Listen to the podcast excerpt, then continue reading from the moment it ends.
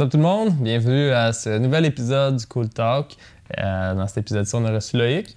Ouais. Loïc et Annie, mais plus Loïc cette fois-ci. Le dernier podcast, c'était plus Annie accompagnée de Loïc. Là, c'était Loïc accompagné d'Annie.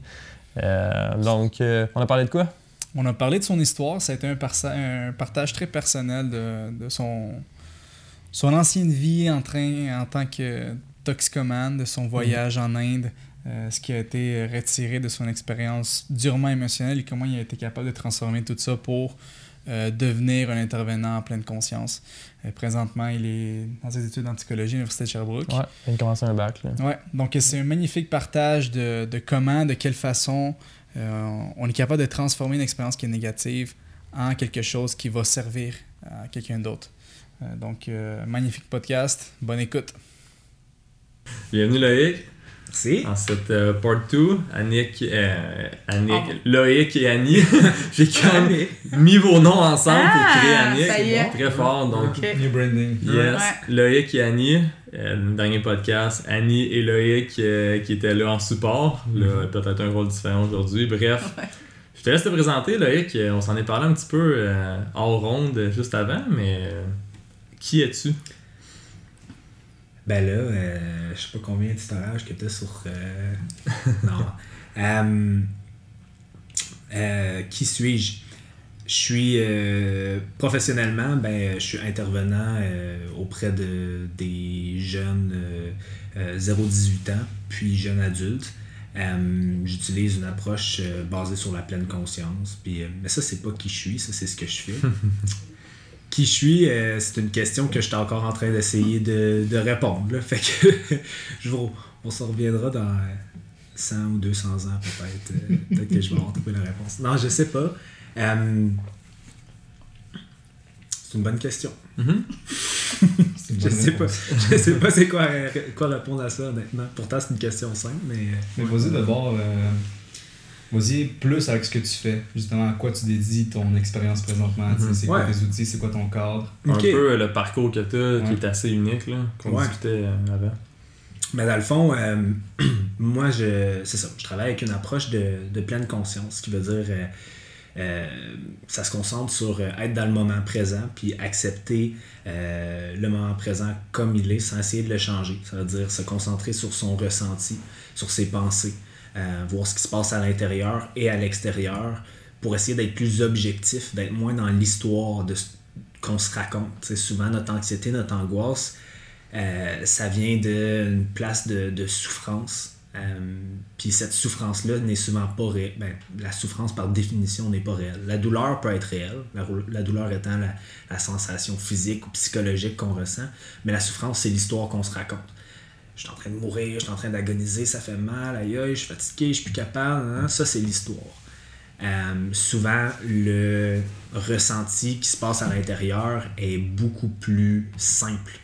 C'est pas, c'est pas, euh, c'est pas nécessairement facile à accueillir, mais c'est beaucoup plus simple que l'histoire qu'on y rajoute, la couche qu'on y rajoute. Euh, comment j'en suis venu à utiliser cette approche-là? Ben, moi, je suis. euh, je m'identifie comme étant un dépendant.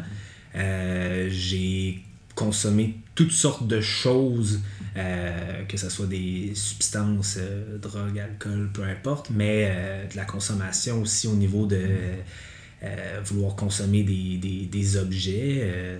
On est dans une société de consommation, fait que toujours acheter, vouloir. Puis euh, je pense que la, le désir, puis le, le, le craving vient aussi, c'est- l'autre côté de la médaille du, de la souffrance. Tu tu peux pas en dissocier un de l'autre. Fait que c'est un peu comme ça que j'en suis venu à, à la, la mentalité de du un jour à la fois, le fond. Mhm. Puis ça vient d'où, justement, ce désir-là d'exploiter la pleine conscience? C'est-tu quelque chose que tu as expérimenté toi-même, puis ça t'est venu à développer cette approche-là auprès des, des autres? Ça t'es-tu Ouais. enseigné par quelqu'un d'autre? Ben, euh, c'est quoi qui est revenu plusieurs fois. C'est comme, c'est un peu inévitable, je pense, pour moi de, de, de venir qu'à explorer ça. Dans le fond, euh, je me souviens au secondaire que j'ai. Je je pense, on devait faire des études, euh, je pense, sur les différentes religions. ou- Je me souviens pas c'était dans quel contexte, mais je me suis mis à lire beaucoup sur le bouddhisme, puis euh, je trouvais ça vraiment fascinant, la, philosophie du bouddhisme qui est de qui est l'approche de, pleine conscience, de sérénité, d'équanimité, peu importe comment qu'on qu'on verbalise ça, mais d'être dans le moment présent. Puis, euh, euh, Bouddha, ce qu'il disait, c'était que, dans le fond, euh, la vie, c'était la souffrance. Puis, le seul moyen de se libérer de la souffrance, ben, c'était d'arrêter la vie telle qu'on la connaît, de, de, se, de se dissocier de ce cycle-là, euh, qui est le samsara, le, le cycle de, de consommation, justement. Puis, euh, je me souviens que j'avais commencé à. J'avais médité un petit peu, sais, j'avais essayé ça une couple de fois, puis comme la plupart des choses qu'on essaie au secondaire, euh, ça a été une bulle, puis je suis quelqu'un de très intense, que souvent je vais essayer de quoi pendant une couple de semaines, puis après ça, ça passe. Puis moi, au secondaire, je me voyais vraiment comme étant un gars euh, qui, qui voyageait, qui, tu sais, je faisais de l'escalade, j'avais des dreads, j'étais vraiment comme dans ma... Puis tu sais, ben ouais, c'était cool, mais c'était vraiment une image que je voulais projeter aux, aux gens. Tu sais, c'était, c'était tellement. euh, tu sais, je voulais vraiment que le monde il sache que je m'en crissais, mais je m'en crissais tellement pas. Là, tu sais, je voulais tellement paraître comme étant le gars super nonchalant, puis super easygoing, puis tu sais. Puis dans ma tête, je marchais un corridor, j'étais comme. Le monde me regarde, c'est quoi? Il juge mes dreads, mais est-ce que je pue Hein? Tu sais, genre vraiment comme. Fait que euh, quand le secondaire s'est terminé, euh, euh, moi, mon, mon ex, puis ma mère, on est allé au Pérou pendant cinq semaines. Puis, euh, tu sais, c'était comme. euh, tu sais, moi, j'avais dit, ah, mais je finisse le secondaire, je vais aller en Inde, je vais partir en backpack en Inde. Puis, ma mère était comme, calme-toi, t'as jamais vraiment voyagé en dehors de des resorts, genre, on va. Puis, elle a toujours voulu aller au Pérou. Fait que, on est allé.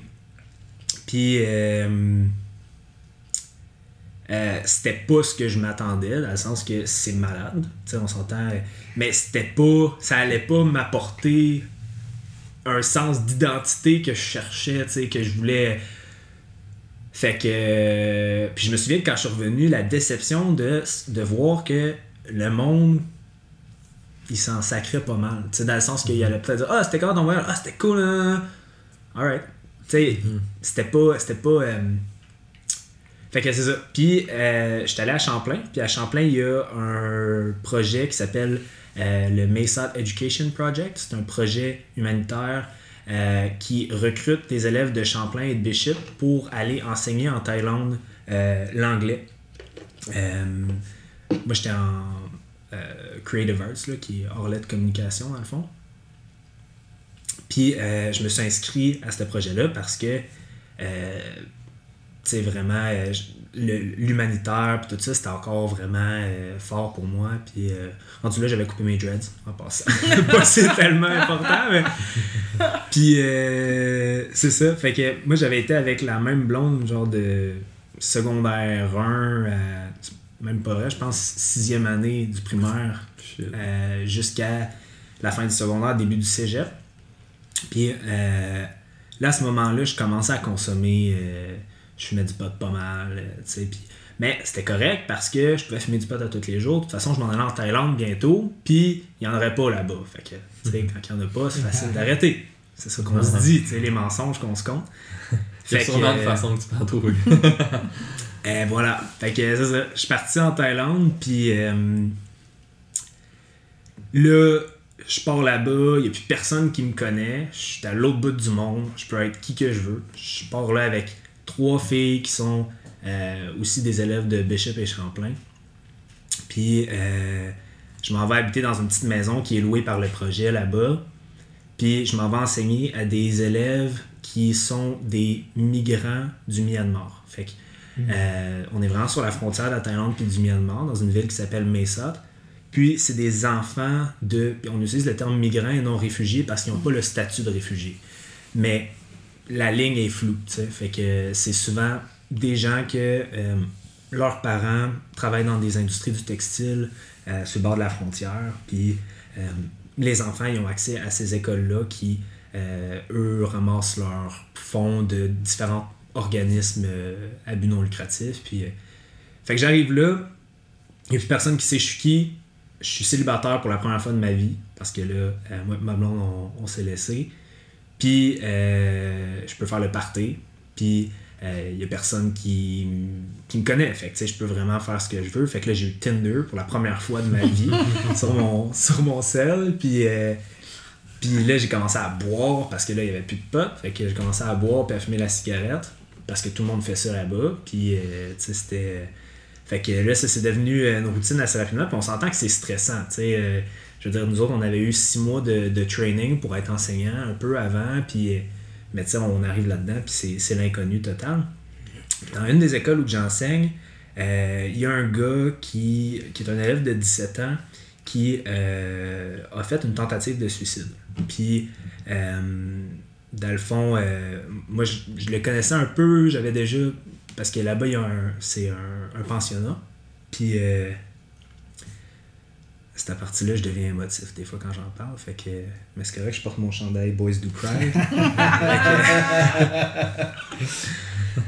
Ouais, cette partie-là, c'est, euh, le début, euh, c'est le début de tout, dans le fond. Fait que. euh, lui, il a fait une tentative de suicide. Ça allait vraiment pas bien. Il, était, il était devenu accro aussi aux pilules pour dormir. Puis vraiment, vraiment dépressif. Un gars que. Il avait un père extrêmement violent, plus jeune. Euh, lui, il a été impliqué dans des gangs de rue, dans la vente de drogue, dans vraiment euh, euh, des, gros, des grosses bagarres, des mob fights. sais, vraiment, vraiment intense les histoires qui me comptent. Puis lui, fait une tentative de suicide, puis l'école le met dehors. Parce que c'est. Déjà que c'est des écoles qui sont tolérées par le gouvernement, mais c'est pas tant legit, ben, ils peuvent pas se permettre d'avoir une personne à risque comme ça qui vit dans le pensionnat. Fait que. Donné, ça fait un bout que je l'ai pas vu à l'école. J'y écris, puis il me dit Ça va pas bien. Euh, il dit J'ai fait de quoi. Euh, puis, ce soir-là, c'était bizarre. Ça faisait une couple de fois qu'il m'écrivait genre euh, Sais-tu comment ça fonctionne le don d'organes, des trucs de même. Puis moi, instantanément, je pensais à Will Smith dans. euh, quoi, Seven euh, Pounds. Seven Pounds, c'est ça. Euh, fait que tu sais, je- pense que c'était un peu l'idée qu'il avait en tête. Anyways, ce soir-là, je suis pas capable de dormir. Je suis genre dans mon petit lit, dans le fond de la maison. Il y avait quatre chambres à coucher. J'avais laissé les. Trois chambres à coucher. J'ai laissé... Bref, j'avais pas de chambre à coucher. Fait que je suis genre dans un. derrière un rideau dans le coin de la, maison. Puis j'ai en train de faire des push-ups, des sit-ups. Puis j'essaie de, de, me brûler pour pouvoir dormir. Puis je suis pas capable de dormir. Puis c'est pas comme une anxiété, mais c'est un. C'est vraiment weird le feeling que j'ai en moi. Puis euh, j'ai une bouteille de, de rhum à côté de moi, puis je bois du rhum, puis je fais des push-ups, puis des sit-ups, puis, euh, puis euh, un il me texte. Fait que euh, là, je commence à y écrire, c'est là qu'il me dit qu'il a fait une tentative de suicide, puis je dis, man, tu veux-tu qu'on se rencontre pour aller prendre une bouchée, un café demain, ou euh, il dit, ah oui, ça me ferait vraiment plaisir, puis tout. Puis je, je continue à écrire, puis je vois qu'il va vraiment pas bien. Je dis, tu veux-tu qu'on se rencontre là, là, puis il est genre 1h30 du matin. Puis il dit, tu dors pas? Je dis, non, non, dis-moi t'es où, je vais te rencontrer. Fait que on se rencontre sur un, un banc de parc euh, proche d'une station d'autobus, puis il me raconte sa vie au complet. Puis on continue à boire la bouteille de rhum, puis euh, la bouteille disparaît. Puis finalement, quand on finit de parler, il est 5 h du matin. Puis moi, ce matin-là, je m'en vais enseigner à l'école où il vient de se faire mettre dehors, tu sais. Fait qu'oublie ça, je suis pas capable de rentrer, je suis dans. Tu sais. euh, J'aurais peut-être ouvrir une petite parenthèse puis dire que mon cousin s'est suicidé quand j'étais jeune, puis ça a vraiment brisé notre famille. Fait que, c'est- pour moi, c'est vraiment un sujet comme euh, particulièrement sensible. Euh, Fait que c'est ça, je colle malade, puis euh, je rentre pas à l'école ce jour-là, je dors un peu, puis finalement j'y réécris, puis je dis là, puis là, ce soir-là, quand on s'était rencontrés, j'ai dit demain, euh, tu vas me montrer, parce qu'il y avait un, un- bâtiment abandonné où il a fait sa tentative de suicide, il y a plein de graffitis, c'est super cool.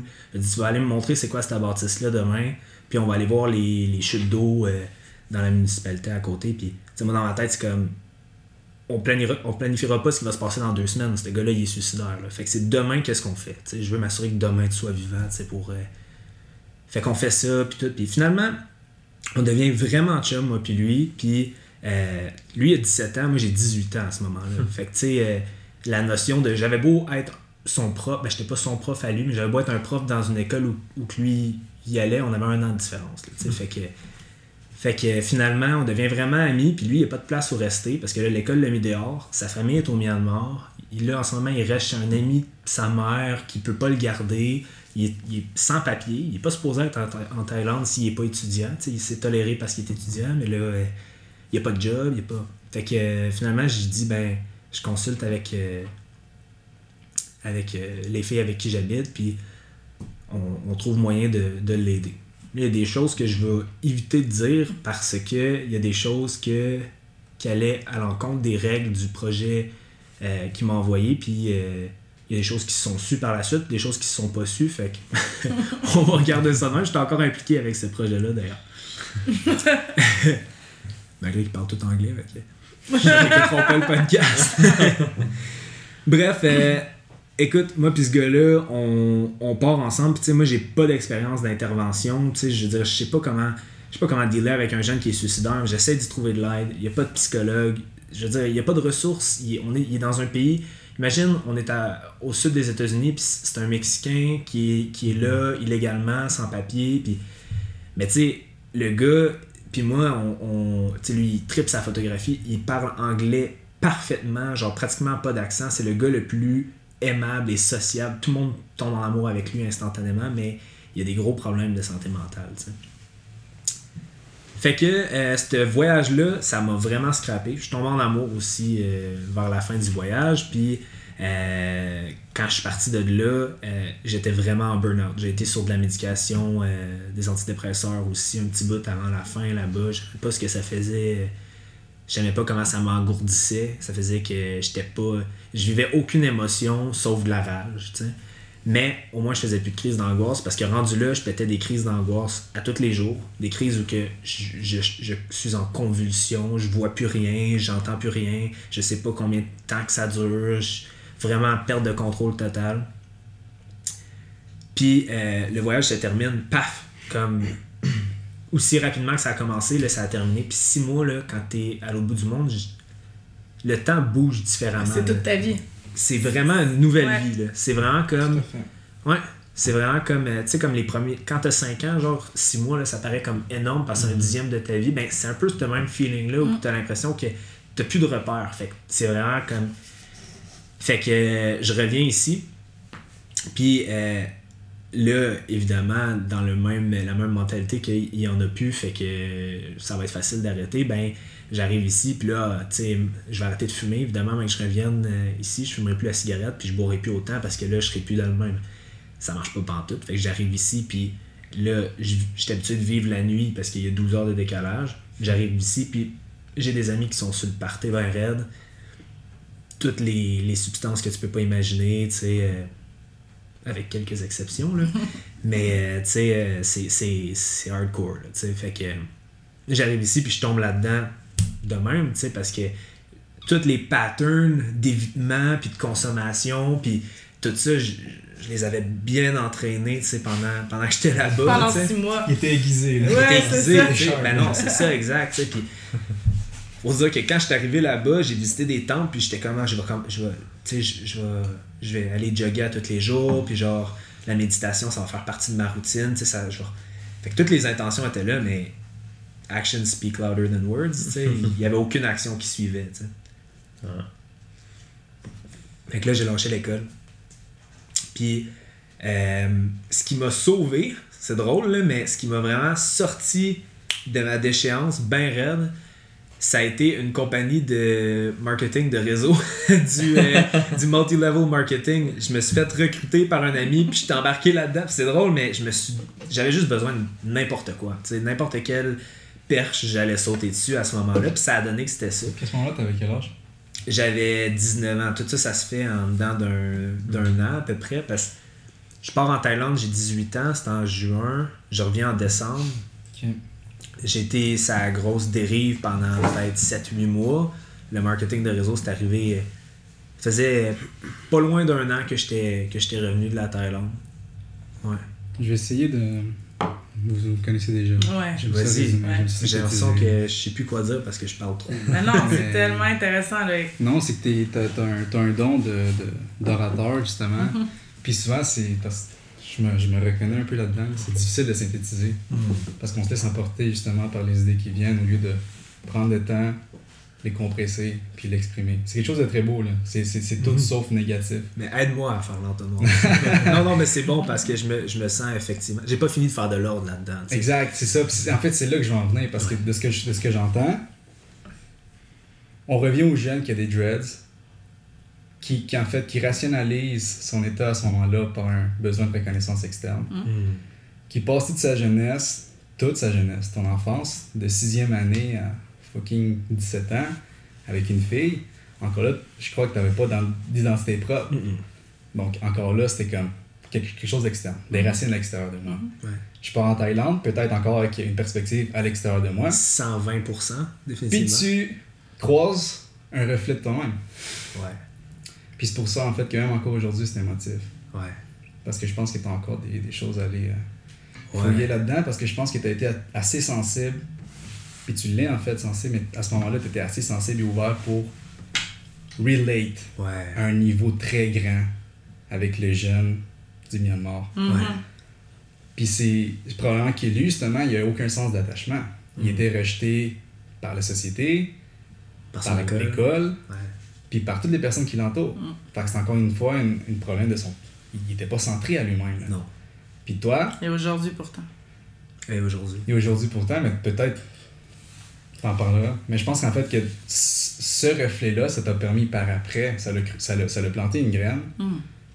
en toi de faire comme Hey yo, ce gars-là, ce gars-là, ce gars-là, mais au final, c'est Ouais. toi, toi, toi, toi, toi.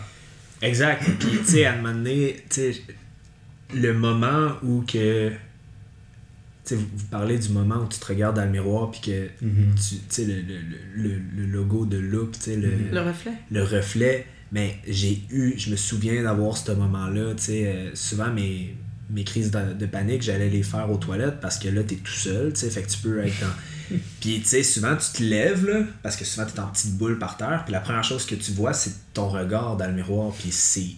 C'est, c'est, c'est quelque chose, tu sais, de voir sa face en sanglots, toute rouge, les veines dans les yeux, tu sais, vraiment. euh, puis, euh, puis c'est ça. Euh, exact. Oui, puis après ça, mon, meilleur ami euh, que, j'ai rejoint dans, euh, quand je suis revenu de la Thaïlande, qui, lui aussi était dans des patterns vraiment, euh, nocifs, ben c'est aussi mon, ami avec qui j'ai commencé à consommer pas mal avant de partir en Thaïlande, tout ça. Puis lui aussi, c'est un autre reflet de, de moi, tu sais. C'est quoi que ça te faisait sentir la consommation? T'es capable de revenir à ce moment-là? Ça dépend de la consommation de quoi. Mais tu sais, euh, ça me faisait sentir euh, que tout allait être correct. sais. que, tout, que tout était correct, dans le fond. Ça mettait comme un. Ça ralentissait les choses un peu. Ça, ça, ça m'apportait justement une objectivité, un certain, euh, une certaine pleine conscience. Même si c'est une inconscience, tu sais, c'est. C'était un sentiment de sécurité, tu sais. Ouais, ouais, c'est ça. Puis si on va droit au but, comment t'as brisé en fait Ouais. cette, cette- cette- chaîne-là de consommation, ce besoin-là de t'évader, de, Ben, j'ai vraiment frappé un bas fond. Il y a eu deux événements majeurs, je te dirais. là. Deux, deux gros événements. Euh, premier événement, c'est euh, j'ai eu une expérience beaucoup trop intense avec la drogue. sais. Puis euh, j'ai déjà défini ça comme étant un bad trip, comme étant une psychose, comme étant. Puis là, je suis en train de tranquillement essayer de me dissocier de ces mots-là parce que je trouve que ça y accorde une importance, puis ça y met une connotation très négative, puis c'est une des expériences qui m'a appris le plus sur moi-même. Euh, mais j'ai eu une expérience en combinant toutes sortes de trucs. Un soir où que je voulais tester mes limites. Je me souviens tout le long de la soirée, on parlait de tester ses limites. Puis au moment où que j'étais arrivé pour m'endormir, parce que j'ai pris un downer parce que j'étais tanné du buzz, puis je voulais, je voulais m'endormir. Puis au moment où que j'étais arrivé pour m'endormir, il y a eu une alarme de feu qui s'est déclenchée dans ma tête. Vraiment un- le, le- le son de, de l'alarme de feu qu'il y avait dans mon école secondaire, là, ou primaire plus même, une espèce de... Puis là, il y a une voix dans ma tête qui m'a dit tu, maintenant que tu sais que je suis là, tu pourras plus jamais tu pourras plus jamais m'ignorer. Puis là, j'étais comme that's it, je suis schizo, c'est fini. C'est, je viens de, je viens de briser un. Je viens d'ouvrir une porte, puis je disais tout le temps, j'étais, j'étais bien dans tout ce qui est euh, euh, Joe Rogan Experience, tout ce qui est, tu sais, apprendre sur les psychédéliques. Puis là, je disais, tu sais, la, la drogue, ça ouvre des portes, tout ça. Mais là, j'étais comme, shit, j'ai ouvert une porte que je peux plus fermer, tu sais. Fait que ça, ça a été un événement qui m'a fait complètement décrocher de ça. J'ai eu tellement peur. Après ça, je faisais de l'insomnie parce que c'était le moment où tu arrives pour t'endormir qui me faisait peur au bout. Puis après ça, je me suis mis à sentir que mon empathie était plus comme avant. Dans le sens que euh, j'avais l'impression, concept de psychologie que psychopop un peu parce que c'est des trucs que j'ai lus sur internet mais euh, je pense qu'il y a une partie de ça qui est très qui est très fondée mais on a empathie cognitive et l'empathie émotive l'empathie cognitive c'est genre euh, c'est le theory of mind qu'ils appellent en anglais. Là. Fait que je sais quelque chose, puis toi, tu le sais pas nécessairement. Fait que moi, je peux cacher quelque chose, une balle en dessous de mon verre, puis toi, tu sais pas que j'ai déplacé la balle. Ou, en tout cas, un enfant a pas ça. Fait qu'un enfant est pas capable de mentir jusqu'à à peu près 3-4 ans quand il développe ça. Ça, ça, ça réduit avec, euh, souvent avec les psychédéliques. Avec, euh, là, dans ce cas-là, on parle de MDMA. Pur, de l'ecstasy. Puis l'empathie émotive, elle augmente. Fait que tu ressens quelque chose, je le ressens tout de suite. Les mirror neurons, l'aspect vraiment euh, euh, émotif là, qui est instantané, c'est pas cognitif, c'est pas réfléchi, c'est quelque chose qui se passe instantanément. Ça, ça augmente.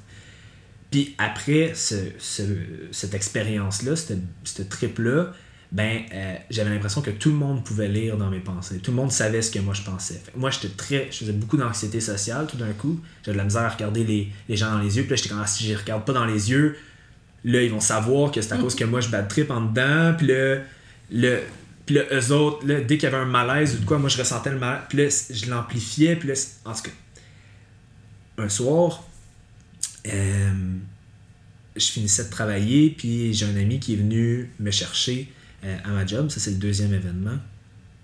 Puis, euh, un gars qui était encore bien impliqué dans, le réseau de la drogue, puis tout ça. Puis, euh, moi, je ne l'étais plus à ce moment-là. Je commençais vraiment à me dissocier de ça, mais j'ai demande de me lifter.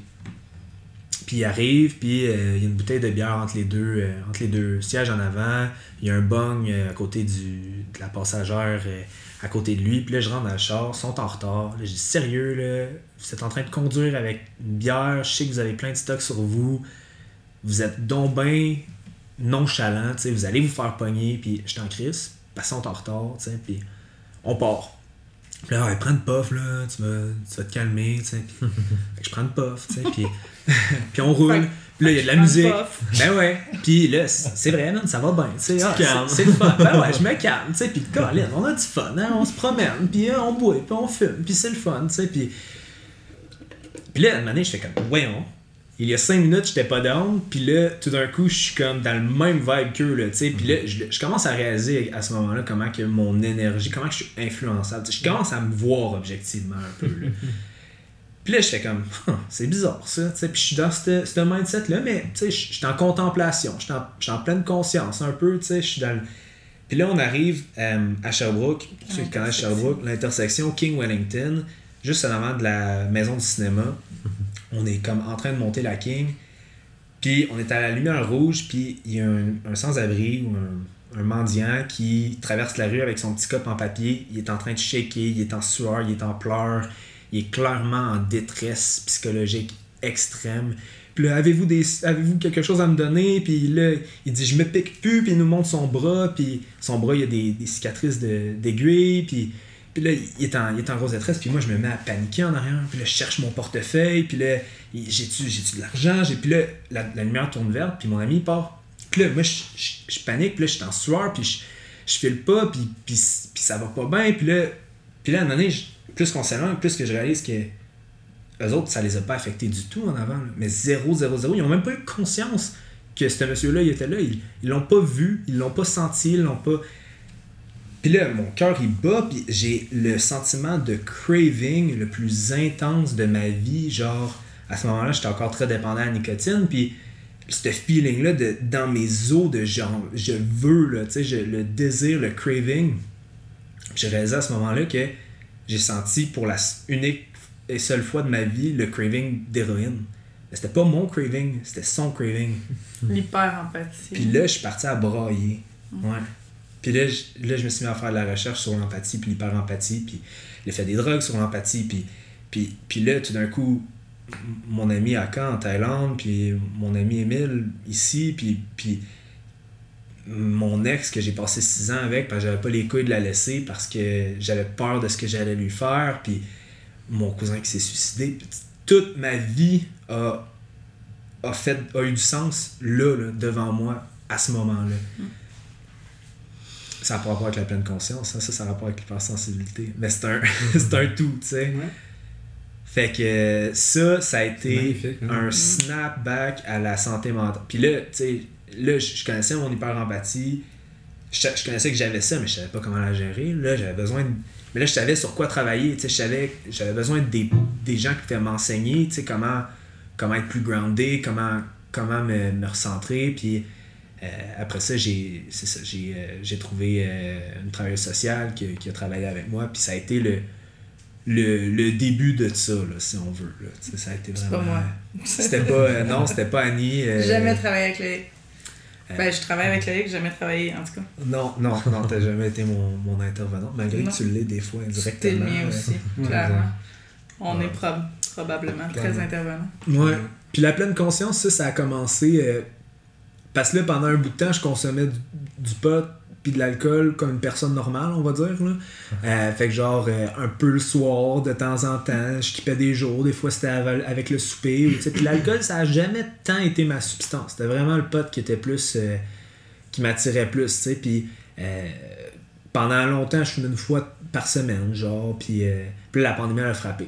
Puis là, j'ai rien, j'ai pas de responsabilité, tu sais, j'ai pas de, je veux dire, je fais du télétravail, mais je peux faire du télétravail gelé. À la limite, je travaille mieux, tu sais, puis no joke, genre quand j'étais au cégep, mes travaux, j'avais des 95%, mais j'étais en, en programme créatif, tu sais, fait que je, je fumais, puis après ça, je faisais de l'écriture automatique, puis tu sais, fait que là, tu sais, je, je suis rentré dans ma tête que c'était, c'était un outil pour moi, tu sais, ça, puis... euh, mais à un moment donné, j'ai réalisé à quel point que j'avais de l'énergie qui s'en allait là.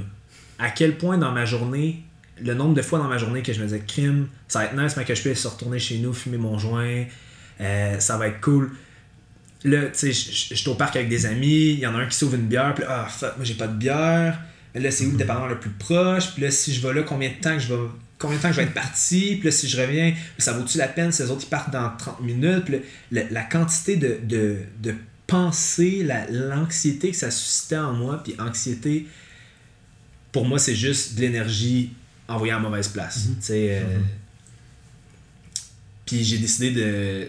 Puis là, ça faisait longtemps que, que je savais que j'étais que j'avais des très grandes tendances euh, dépendantes. euh, puis j'ai, lu l'audio. Ben, j'ai écouté l'audiobook de Laura Clary, qui est une YouTuber. euh, puis elle parle de son processus de rétablissement face à la dépendance, puis des alcooliques anonymes, puis des 12 étapes. J'ai fait, man, j'essaye.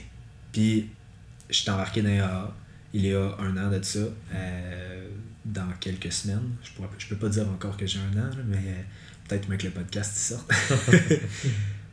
Puis Léa, le slogan, c'est un jour à la fois. Euh, c'est une approche de pleine conscience. C'est une approche de euh, l'obsession, le désir, la quête de, la, la souffrance qui vient de ça. C'est de détourner notre attention de ça, puis de se concentrer sur ce qu'on a, ce qu'on est, ce qui, ce qui est ici, maintenant, présentement, tu sais. Puis le premier livre que j'ai lu par rapport à ça, ça s'appelait euh, Buddhism and the 12 Steps. Puis là, c'était comme un retour aux sources. Les mêmes principes de pleine conscience, tout ça, mais avec les 12 étapes des AA. tu sais. Puis là, donné, j'ai réalisé que c'était ça que je voulais faire de ma vie. euh, travailler ça, mais avec la clientèle que, qui me faisait triper. Là, comme on a parlé dans le dernier podcast, la clientèle adolescente. Puis, euh, fait que aujourd'hui, on est ici. Nice.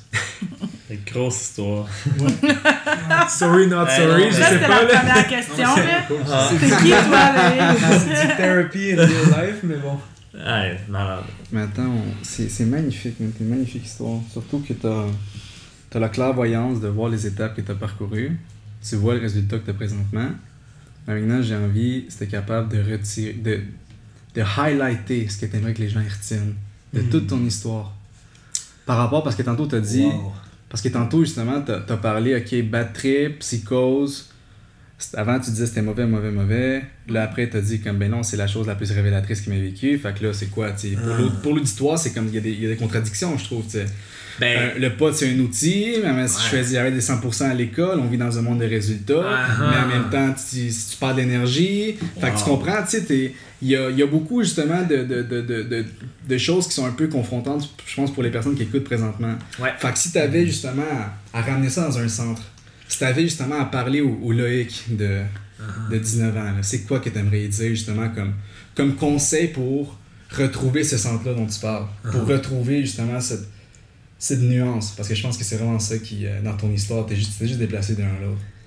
Puis j'étais encore En en- gros. entre les deux. Puis la raison qu'il y a autant de contradictions, c'est que j'essaie de mettre en mots, puis j'essaie de, de mettre de, de rendre quelque chose qui est abstrait concret. Tu sais, j'essaie de, euh, de justifier mes choix aussi, puis euh, de dire, de faire comme si, si justement il y avait une ligne directrice. Puis il n'y en a pas vraiment dans cette histoire-là, dans le sens que. euh, C'était quoi la question? Ben, non. euh, oui, vas-y, Annie. ben c'est parce que je trouve ça beau ce que ça t'amène présentement parce que Loïc, en tant qu'intervenant, il y a une ligne directrice. C'est sûr. Parce que c'est un, c'est une Mais pas en tant qu'intervenu. non, mais je veux dire, quand Loïc rencontre un jeune, tu sais, euh, de l'âge euh, à lequel il vivait ses trucs, quand il rencontre un jeune de 17, 18, 19 ans, la ligne directrice Oui. est là, tu sais, souvent on va faire nos premières rencontres à deux, moi je sens que ça fit, je suis comme juste. Tu sais, je, je, c'est à toi, tu sais. Et il a vraiment une ligne directrice quand c'est encore là à l'extérieur de lui, Aussitôt que Ah. aussitôt qu'il en parle à l'interne, Mhm. c'est comme c'est c'est ben c'est typique des hypersensibles tu sais je veux dire c'est c'est c'est arborescent là. je veux dire ça s'en va de tout sens de tous côtés puis fait à l'interne Loïc il est explosif dans des- dans l'émotion c'est magnifique aussitôt qu'il est intervenant il y a une ligne directrice puis ça fit tu sais Ben, c'est, je pense que tu viens de m'apporter la réponse à la question, justement. Quand tu es capable de te voir comme tu vois n'importe qui, comme étant une personne, que tu es capable de te voir objectivement, de voir tes comportements, de voir tes réactions, de tu peux te donner les conseils que tu as besoin. Quand tu réussis à te regarder dans le miroir, tu sais, quand tu réussis à, à, à te... ce que tu vois dans un miroir est pas le reflet de ce que l'autre personne voit. Hmm, Non, c'est l'inverse. c'est ça. C'est différent. Mhm. Ah, ben ça, c'est un autre... c'est euh, truqué euh, de l'autre bord. ouais c'est ça. C'est pas pareil. Ah. Puis, tu sais, au niveau de la synergologie, là, qui Ouais. est comme euh, le non-verbal Ouais. et tout, donné, j'avais lu justement ça, tu sais, quand tu te filmes avec ton téléphone, il y a des applications, tu sais, qui switchent, puis Mhm. d'autres Ouais. que ça switch pas comme Mhm. le bon Snapchat, ça sens. te met en miroir. Ouais, exact, mais mettons, ton appareil photo, non. Non, c'est Puis ça, ça envoie des signaux inverses à la personne qui voit la vidéo, puis qui est pas habituée de voir comme ça, puis à toi Ça- aussi. ça Ouais. fausse ton idée Puis ça fausse le message que tu veux projeter des fois. Fait qu'un miroir, I guess que c'est la même chose. Ouais. ben moi je pense en fait ça. de, de, de, de la courte vidéo qu'on a faite avec Gabriel l'autre fois, que tu sais, Ouais. que lui avait justement enlevé l'effet miroir, puis j'étais comme, ah, weird. me semble, j'ai pas la même face que d'habitude, dit, ouais, mais t'es Mhm. t'es habitué de te filmer de même, tu sais, puis Ça. j'étais comme, ah, exact. Fait que moi, je- en tout cas, tout ça pour dire que Loïc, quand il parle à quelqu'un d'autre comme ça, puis que probablement qu'il se voit dans l'autre personne, parce que le, le, le chemin est très clair. Ben, ça donne un sens à ce que tu fais, j'ai l'impression, tu sais. Ouais. Puis, tu sais, auparavant, comme tu dis, tu sais, tu tu voulais être une personne dans la superficialité pour avoir de l'air du gars qui s'en fout, mais s'en foutait pas tout ça. Donc, c'était très, très, très externe. Puis là, t'as peut-être trouvé un, un sens interne, tu sais, dans l'aide aux autres. Puis là, ça te fait vibrer à l'intérieur, tu sais. Puis peu importe ce que t'as de l'air physiquement à l'extérieur, là, t'as un sens, une motivation qui est très interne. Tu sais, tu le disais tantôt, puis je trouvais ça intéressant. Alors, je voulais voyager parce que le voyage, c'est donc bien malade, tu sais.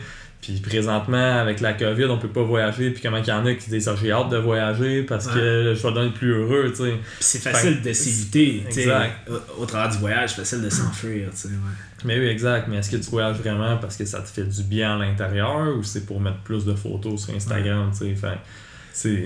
Moi, ce que je dirais aux, aux jeunes de 19 ans, là, aux jeunes de 18 ans, ou la personne qui écoute qui se reconnaît peut-être un peu là-dedans, ou c'est prendre le temps d'être immobile, assis, debout, couché. Prends le temps de t'écouter, puis d'écouter ce qui se passe à l'intérieur.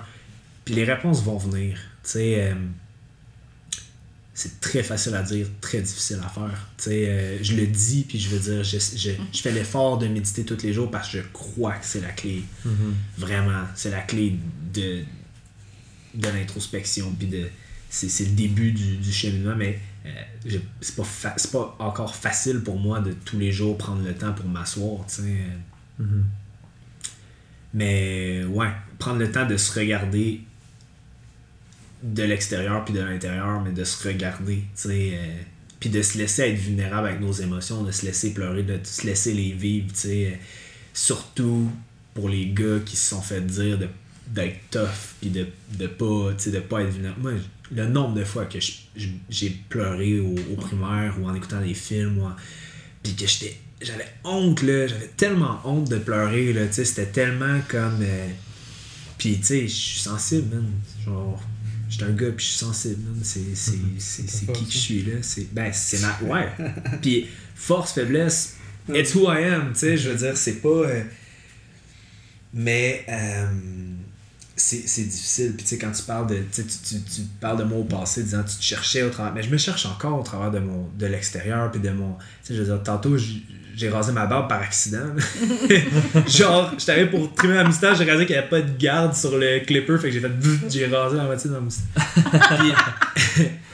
Ben, c'est fou parce que c'est la première fois que je vois ma face en genre 3 ans, tu sais, la moitié de ma face, là, tu sais, une, une grosse barbe, je veux dire, ça, ça, ça cache beaucoup, tu sais, puis au début, j'étais comme, oh shit, je me regardais dans le miroir, puis j'étais comme, on voit toutes mes petites micro-expressions, tu sais, je me sentais tellement tout nu, puis tellement vulnérable, puis tellement comme, là, le monde qui, tu sais, le monde qui me connaisse depuis moins de 3 ans, genre Annie, ah, moi, j'avais vu pas de barbe, tu sais. Ah, c'était le début de ta barbe, par exemple. Ah non, c'était une barbe. C'est vrai. barbe. C'était vrai. Je t'ai dit tantôt, t'es beau. Mais c'est ça. Puis là, tu sais, je me, je me disais, crime, tu sais, étant là beaucoup dans l'analyse, puis dans, dans l'attitude de- d'objectiv- objectivisme, ou je sais pas trop, de se voir de manière objective, je, je- je me disais, tu sais, est-ce que je me suis toujours servi de ma barbe un peu pour me cacher aussi, c'est pour créer. Je sais que dans mon non-verbal, j'ai tendance à mettre des, des barrières entre moi et la personne, me croiser les bras, mettre une main euh, sur mon épaule, ou tu sais. Puis je me disais, la barbe, je pense que c'est peut-être un peu la même affaire aussi, tu sais. J'ai toujours été aussi. peut-être ben, je- je sais que j'ai toujours été complexé de mon âge j'ai toujours voulu paraître plus vieux Mm. plus euh, plus mature plus euh, tu sais fait que puis je le je je suis encore là dedans fait que tu sais des fois je me sens de ça aussi dans l'intervention tu sais des fois de dire comme on a les réponses nous autres. On, sait tout est parfait tout est tout est beau mais est-ce qu'on est-ce qu'on est est-ce qu'on les applique à la perfection? Ben non. On est en process nous autres aussi là, tu sais dans le dans le gros livre des AA, tout de suite après les étapes, ils disent euh, Nous ne sommes pas des saints, personne d'entre nous n'arrive à exécuter ses. mettre à l'exécution ses principes à la perfection. tu sais. On, on est juste. On est juste des work in progress, tu sais. Puis c'est beau ça, tu sais. euh, un exemple que je donne tout le temps, c'est, tu sais, euh, euh, dans, dans mes périodes anxieuses ou, tu sais, admettons que je manquais ma sortie d'autoroute, qui m'arrivait souvent parce que j'étais dans ma tête, puis tout. Là, je me tapais dessus, là, là tabarnak, tu vas dépenser du gaz, c'est que t'es poche, t'es ben, t'es juste un buzzé, nan, puis là, je me fessais dessus, tu sais, puis. Puis j'étais comme, man, n'importe qui que j'aime moindrement, tu sais, juste comme humain, là, tu sais, que, qui, qui conduirait, puis que je serais dans le siège de, de passager, euh, crierais pas, je dirais aucune de ces paroles-là. Tu sais, je dirais, ben non, man, c'est correct, c'est pas grave, on prend un petit road trip, là, on va. On, tu sais, on... Fait que de s'extérioriser, de se voir comme étant une personne et non nous-mêmes, on est juste une personne, là, parfaitement imparfait, là, c'est correct. Là. Ben, je pense que c'est la clé, pour vrai.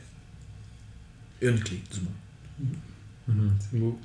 Non, puis la finalité, il n'y en a jamais. tu sais. Tu sais, On, on est toujours un work in progress. Il faut toujours aimer ce processus-là. tu sais, Parce que il n'y a jamais de, réa- de réelle finalité dans tout. Là. Pas attendre d'être complet Non, avant de s'aimer parce que je veux dire, tu vas attendre longtemps, tu sais. Puis au final, t'es complet. Ouais, tout le temps. T'es né complet, tu sais, je veux dire. euh, Tu sais, un, un des. Tu sais, le, le, le bouddhisme, c'est magnifique, man, parce que c'est c'est ça, ça t'apprend que tout est en mouvement, tout est impermanent, tout est, tout est juste transition, tout est. euh, tu sais, tout, tout change, tout évolue. Puis à cause que tout évolue, ben, tu peux pas t'attacher à rien. Parce que même ton corps, qui est la seule chose qui est réellement à toi, si on y pense, ben, est pas à toi. Parce que même que tu meurs, ça retourne au sol. Puis tu fais juste le louer pendant un certain temps. Puis à un moment donné, ben, le, le, le, le bail expire. Puis tu sais. euh, puis je trouve ça tellement beau, ça, tu sais, le fait que c'est l'équanimité, tu sais, un coup que tu réalises ça, tu sais. euh, mm, Moi, je trouve ça beau quand Loïc utilise ça, cette, euh, cette approche-là d'impermanence avec les jeunes. Parce que, euh, ben, bien honnêtement, là, Loïc, il voit mon fils. Fait que euh, Loïc est l'intervenant de mon fils. Et l'intervenant d'autres aussi. Mais bref, on voit des jeunes, puis. Puis on dirait que quand on leur parle de l'impermanence, mm, c'est comme une révélation. Puis je me rappelle, moi, si- on m'avait, parce que personne m'a parlé de l'impermanence dans ma vie, là, tu sais, je veux dire, à un moment donné, ça arrive parce qu'on grandit, on vieillit, puis on se rend compte que, tu sais, il y a une date d'expiration à un moment donné. On veut pas trop y penser, mais genre, elle est là.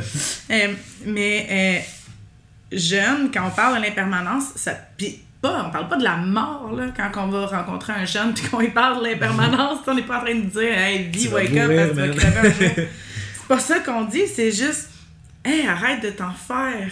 Euh, Autant. Arrête de t'en faire autant. Genre, fais juste profiter, vis. Quand on voit des jeunes qui, ont, qui vivent des, des, des défis avec. euh, qui vivent des défis au niveau amical, au niveau de l'amour, tu sais, je veux dire, t'aimes, t'aimes quelqu'un, cette personne-là, présentement, on voit une personne, tu sais, qui, qui, que son ami, sa personne va mourir très bientôt. Tu sais, puis c'est, c'est dans, c'est tout le temps dans sa tête. Fait qu'on dirait que notre jeune, je dis notre jeune, elle nous appartient pas, là, mais notre jeune, ça fait partie d'elle à tous les jours. Puis C'était de lui emmener l'impermanence, c'était vraiment de dire, hey, juste be there, sois là. Ouais. Puis l'histoire, quand on parle de l'histoire qu'on se compte versus la réalité, la différence qu'il y a entre les deux, euh, comme, on, comme on disait justement avec cette jeune-là, la tristesse que tu ressens face à la perte de cette personne-là, c'est parce que tu l'aimes, cette personne-là. C'est de l'amour. C'est de l'amour déguisé en d'autres, cho- choses, en tristesse, en... mais c'est de l'amour au, f- au, au- Mm. au fond, tu sais. Fait que quand on, quand on prend le temps de regarder ce qui se passe à l'intérieur, ben c'est comme un... C'est comme, c'est comme éplucher un oignon, là. Il y a tout le temps une pleure en dessous, là, tu sais. Puis souvent, les, chez les hommes, justement, je remarque que souvent, la première réaction, c'est « je suis en crise, je suis fâché ». Pourquoi t'es fâché? Ben, je, suis fâché, ben, je suis fâché parce que je suis déçu. Pourquoi t'es déçu? Je suis déçu parce que je suis triste. Pourquoi t'es triste? Ben, j'ai été blessé. OK. Là, on touche au bobo, tu on touche au noyau, tu sais. Puis souvent, quand je m'assois pour méditer, ben, c'est ça qui se passe, tu. Je- m'ouvre, tu sais, une couche à la fois, tu puis à un moment donné, t'arrives plus proche du noyau, puis le noyau, man, il existe pas, là. Il- il- tu je veux dire, tu peux continuer à enlever des couches toute ta vie, puis je pense que c'est la plus belle chose que tu peux faire de ta vie, c'est juste apprendre à te connaître, puis à, à te rapprocher du noyau, tu sais, une couche à la fois, là. Exactement ce qu'on fait en focusing. Ouais, Exactement ce qu'on fait. ouais. Formation de focusing. Ouais, moi piano, on, on suit une petite formation avec ma mère qui donne des. euh, qui, qui, qui est en train de nous former sur euh, une technique d'introspection qui s'appelle le focusing. Puis c'est- vraiment basé sur le ressenti. Puis pour elle, c'est magnifique. Ouais, ça débute avec Ouais. un scan corporel, c'est Ouais. pareil comme euh, de, de, de, de- c'est une C'est de la pleine conscience. c'est très similaire. Mais c'est très ça. Fait que moi, le hic est super important d'en sortir des sentiers battus. Parce que mon opinion extérieure, c'est que le hic est beaucoup plus en pleine conscience que moi. Tout le temps. Puis que je prône ça fois mille, mais que je l'applique pas au- autant, souvent, que le hic. Si je suis avec le hic, c'est lui qui va me dire, viens on va aller au parc, on va aller méditer. Ah, ouais, c'est vrai. Ben oui, on peut aller au parc méditer. Est-ce que tu penses que Luc l'a fait par lui-même en étant tout seul? Ou il l'a fait parce qu'il était avec toi? Non, il le fait. Non, il le fait par lui-même. Souvent, on- souvent c'est comme OK, Annie, ouais, je m'en viens tout à l'heure avant je vais aller, foc- avant Ah, je vais aller voilà, focuser, non. avant je vais aller méditer. Non, partout, on se rend compte, il médite. Il est tout le temps en train de Mais méditer. non, mais j'ai de la misère à prendre un compliment dans la vie. ok? Puis merci. Ah, Euh, ça, c'est bad que tu prennes pas des compliments. C'est important. Peut-être.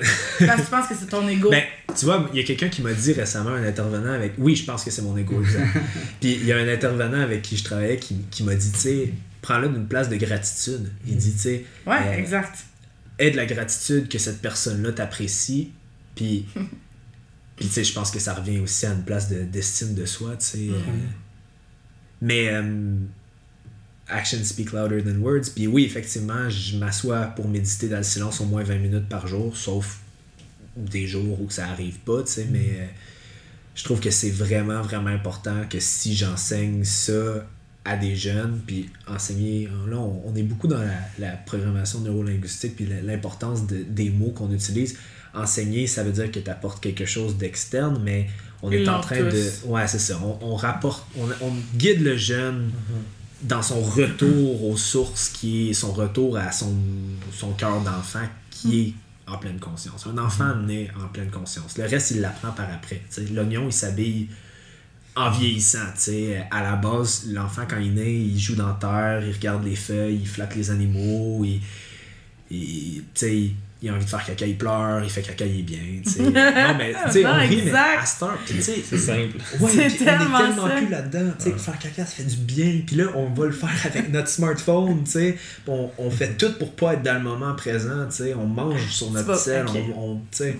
Moi, j'ai bien de la misère. Puis j'ai des émotions négatives face aux réseaux sociaux. Puis dans l'approche de rien n'est bien, rien n'est mal, je sais que c'est extrême un peu de, penser que les réseaux sociaux c'est mal. Je pense que ça peut être un bon outil, ça peut être comme l'attrait vers la mode, objectivement, ça peut être.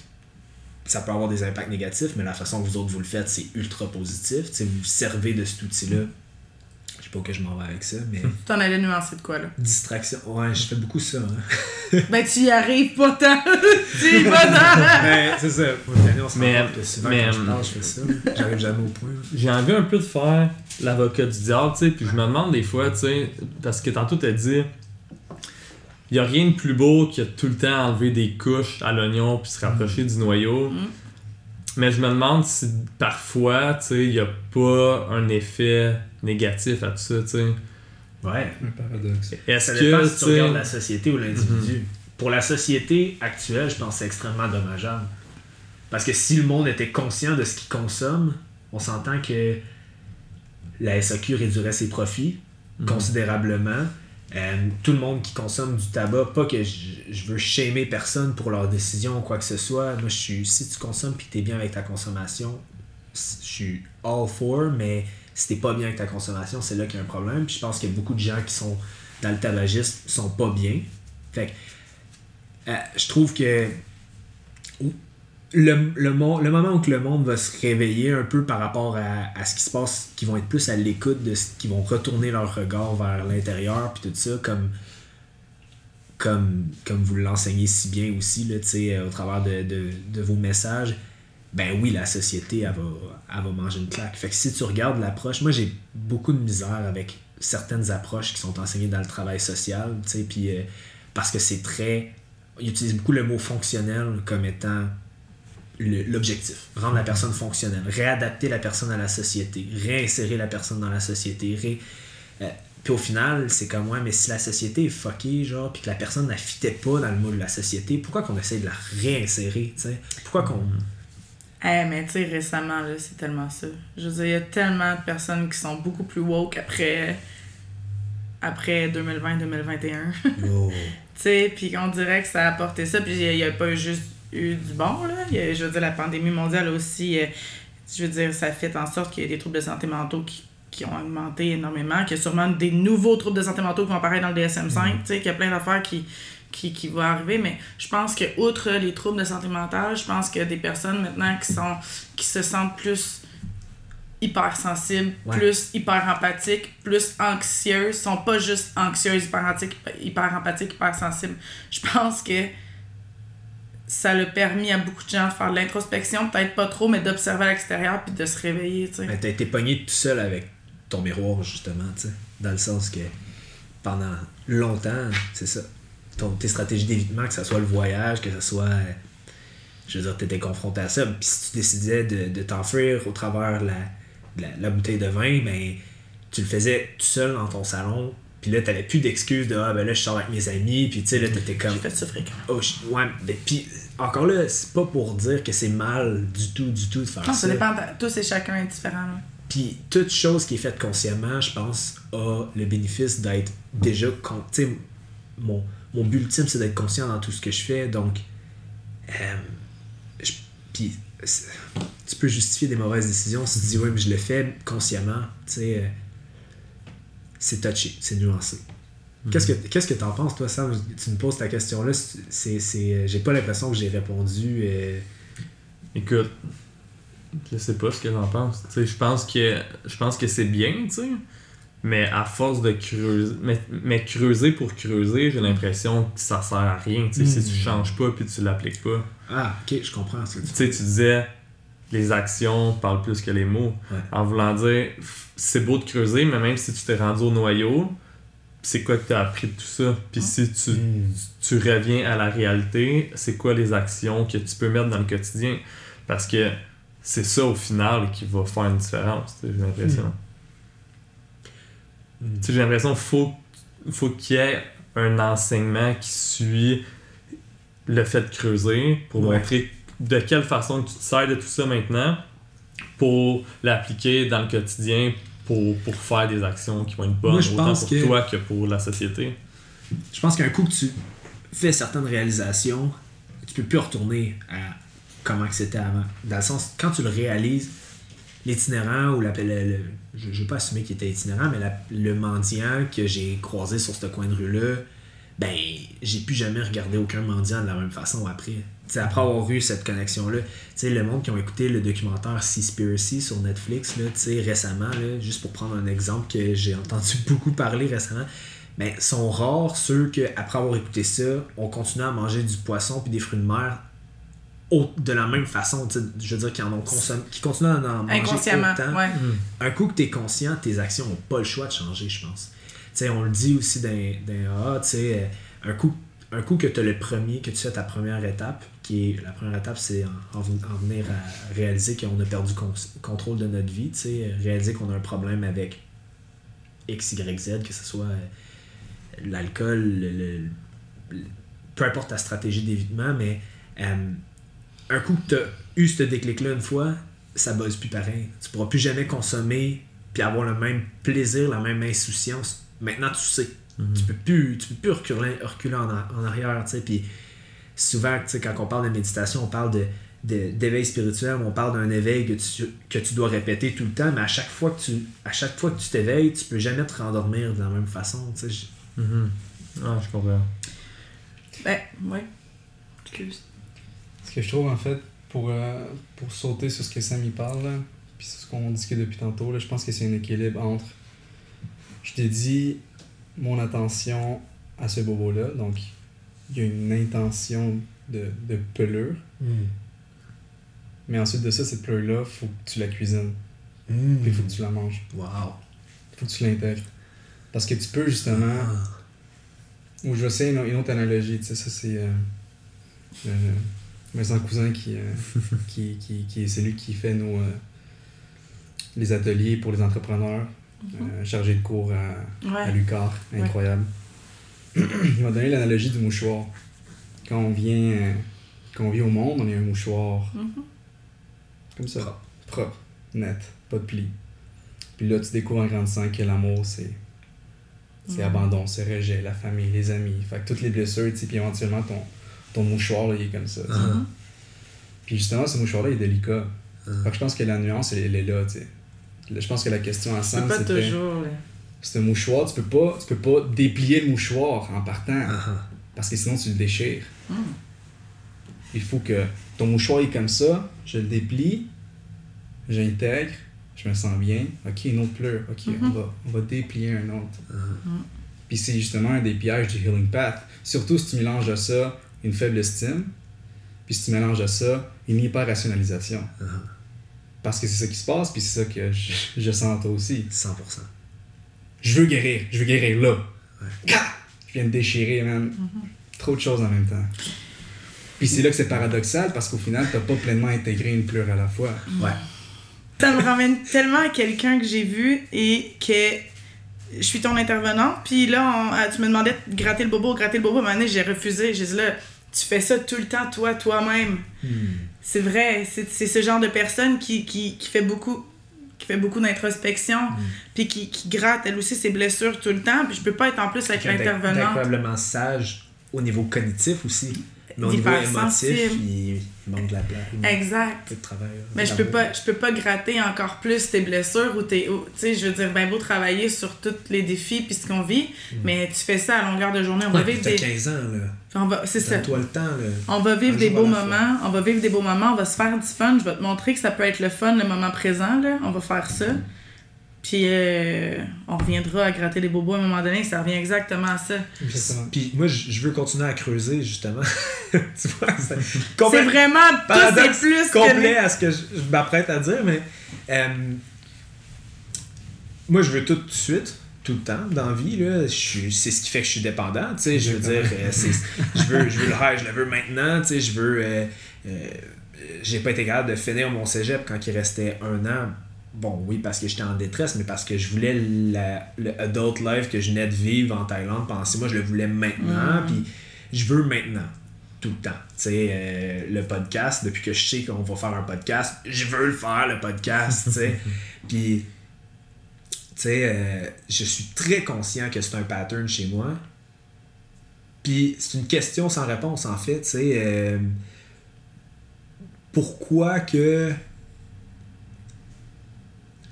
Sais... euh, Pourquoi t'arrêterais? sur autre chose. Pourquoi t'arrêterais? Ce serait ça ta question? Ben, je trouve ça super important d'être immobile, de prendre le temps d'être immobile, puis de ressentir, puis d'intégrer, justement, d'incorporer. Puis, Mhm. je trouve ça drôle, tu parles de. de tu utilisé le mot intégrer ou C'est incorporer intégration. Intégration, ben, tu sais, tantôt, j'attendais de l'engrais dans des serres chez mes beaux-parents, puis il faut que tu l'intègres, tu sais, sinon, il est pas efficace. Sinon, tu le mets par-dessus, tu l'étends, puis ça fait ce que ça fait avec la pluie, tu sais, ou avec. Mais faut que tu l'intègres. Je sais pas c'est quoi que je dis, mais il me semble qu'il y a de quoi, là. Je pense que tu t'enregistres de Tu quoi. t'enregistres, exact. Je pense que tu le dis pour toi-même. Ouais, c'est Parce bon. qu'au final, tu as commencé à quelque chose, mais tu es allé de l'autre côté. Tu as dit, moi, je veux tout maintenant, mais là, tu es en train de parler d'immobilité et d'intégration. Du temps, tu sais. que c'est bon laisser le temps, tu sais, autant de faire Ouais. des choses. hein. C'est ça, mais c'est ce qui est fou. Moi, c'est ce qui m'a. c'est- Pour vrai, c'est- je veux dire, c'est la première fois que je, je t'écoute aussi longtemps. euh. Parler. Non, mais habituellement, on a une On discussion échange, ensemble, tu sais. Puis là, je t'écoute parler depuis tantôt. Puis c'est ce que je remarque, c'est. Le loïc envers lui-même, puis le loïc envers les autres, c'est complètement. Bon, c'est empathique, tu sais, c'est super empathique, c'est super doux, c'est tout Mais- ça, mais. T'es pas obligé de le. de le- J'aime ce que tu dis, là. T'as pas besoin d'atténuer. Ouais, t'es pas obligé de l'atténuer, tu me blesseras pas. Non, mais c'est ça, c'est complètement différent.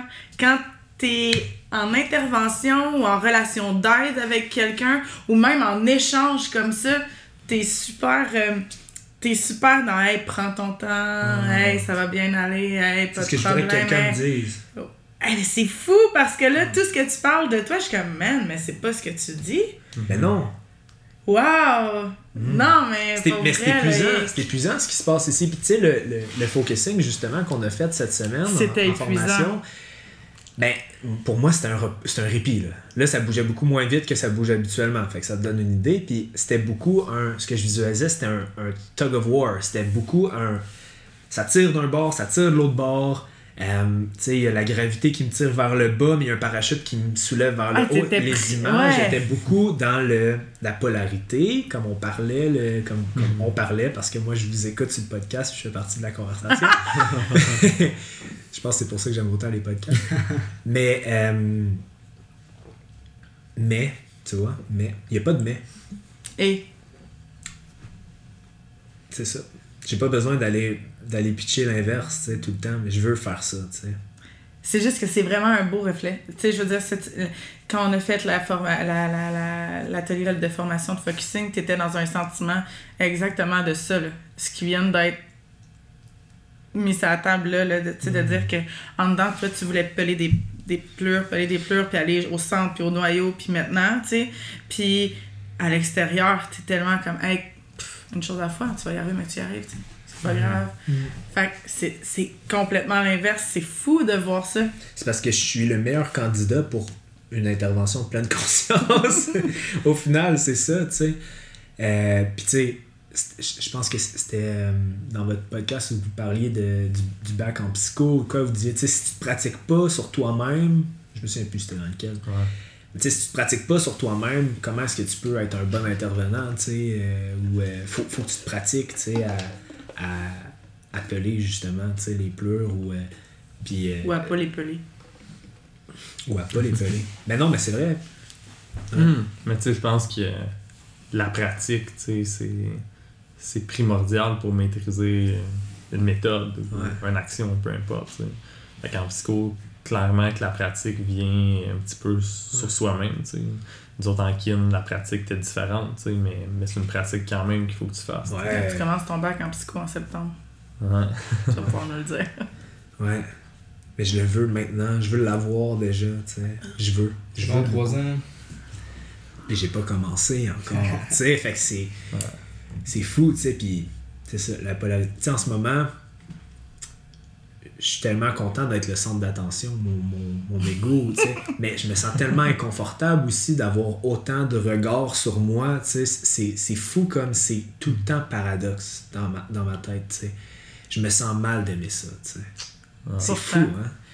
Hey, ça, on a eu cette c'est ça, c'est discussion-là. fucking important ce que tu viens de dire. là. Vas-y. Parce que je pense justement que c'est là le, le conflit que tu as à l'intérieur de toi-même, puis c'est le même que j'ai à l'intérieur de moi.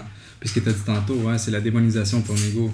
Tu associes encore l'ego à, à, à une recherche? C'est pas mal, hein? Non, zéro, mais tu as besoin d'un ego sain pour justement croire en ta parole, puis pouvoir la, la, la propager, pour être devant quelqu'un, puis comme, hey, moi je t'aime, juste pour dire, moi je t'aime. Mon parrain me dit tout le temps ça, man. Accueille-le, ton ego, tu sais. Traite-le justement comme tu traiterais ton meilleur ami ou quelqu'un que t'aimes. Ou quand tu le vois venir, tu, tu peux le regarder objectivement et dire Hey, salut chum, tu sais, de quoi tu as besoin en ce moment pour t'apaiser, tu sais. ou- Puis comme tu dis, tu sais, pour, comment tu peux dire moi je t'aime si tu sais pas c'est qui moi, tu sais, ou si tu sais pas. euh, Mais c'est parce que Ouais, c'est vrai, c'est important. En psycho, tu sais, c'est démontré, euh, ben, c'est démontré bien plus qu'en psycho, là, mais je veux dire, l'humain, on, on- c'est un besoin d'être aimé, tu sais, puis c'est un besoin de plaire. Puis je dis pas que c'est un besoin... euh, Il y a moyen que ce soit un besoin sain. Il y a moyen qu'à quelque part, ce soit sain, ça. Fait que je- moi, j'ai... Mais je suis pas dans ce problème-là. Moi, je- quand je reçois un compliment, je suis très à l'aise, puis ça me va, puis ça me fait plaisir, puis je Mais suis contente de le tu t'aimes montrer. toi-même, probablement. Je sais pas si c'est ça. je sais pas si c'est ça, oui, je m'aime, mais je veux dire, je pense aussi que on m'a jamais dit ou on m'a jamais démontré que c'était malsain. J'ai jamais lu nulle part que c'était malsain. J'ai jamais appris que c'était malsain d'aimer plaire. Puis ça, tout dépend de la personnalité de la personne non plus. Là. Je veux dire, moi, dans la vie, j'aime ça. J'aime vraiment les échanges humains de... J'aime sentir, moi, que quand je dis quelque chose, Ça plaît. ouais. Puis je suis très à l'aise avec ça. Je pense que t'as t'as- t'as- t'as peut-être pas nécessairement la même blessure que Loïc. Je pense Non, que ça. lui attribue son besoin de reconnaissance à un, un- une blessure de rejet. Mais moi, je Ouais. sais, là, ça vient d'où, là. je veux dire, tu sais, c'est ça. Si on va vraiment dans la- l'approche psychanalyste, un peu, tu sais, euh, moi, j'étais un enfant unique. euh, Puis j'ai toujours été le, le golden child de mes parents, tu sais. euh, je veux dire, j'avais des bonnes notes, euh, tu sais. Je suis une personne qui est capable de réflexion, je parle bien, je veux dire, j'ai à deux ans, je parlais, tu sais, puis tu vois, là, là, je fais le pas là, de, de- de nommer mes qualités de même, là, mais, mais tu sais, c'était- c'était- c'est des choses qui sont objectivement vraies, je pense, là, tu sais. euh, fait que, moi, j'aime ça quand quelqu'un me dit, man, t'es tellement, t'es tellement pas parfait. C'est weird, là.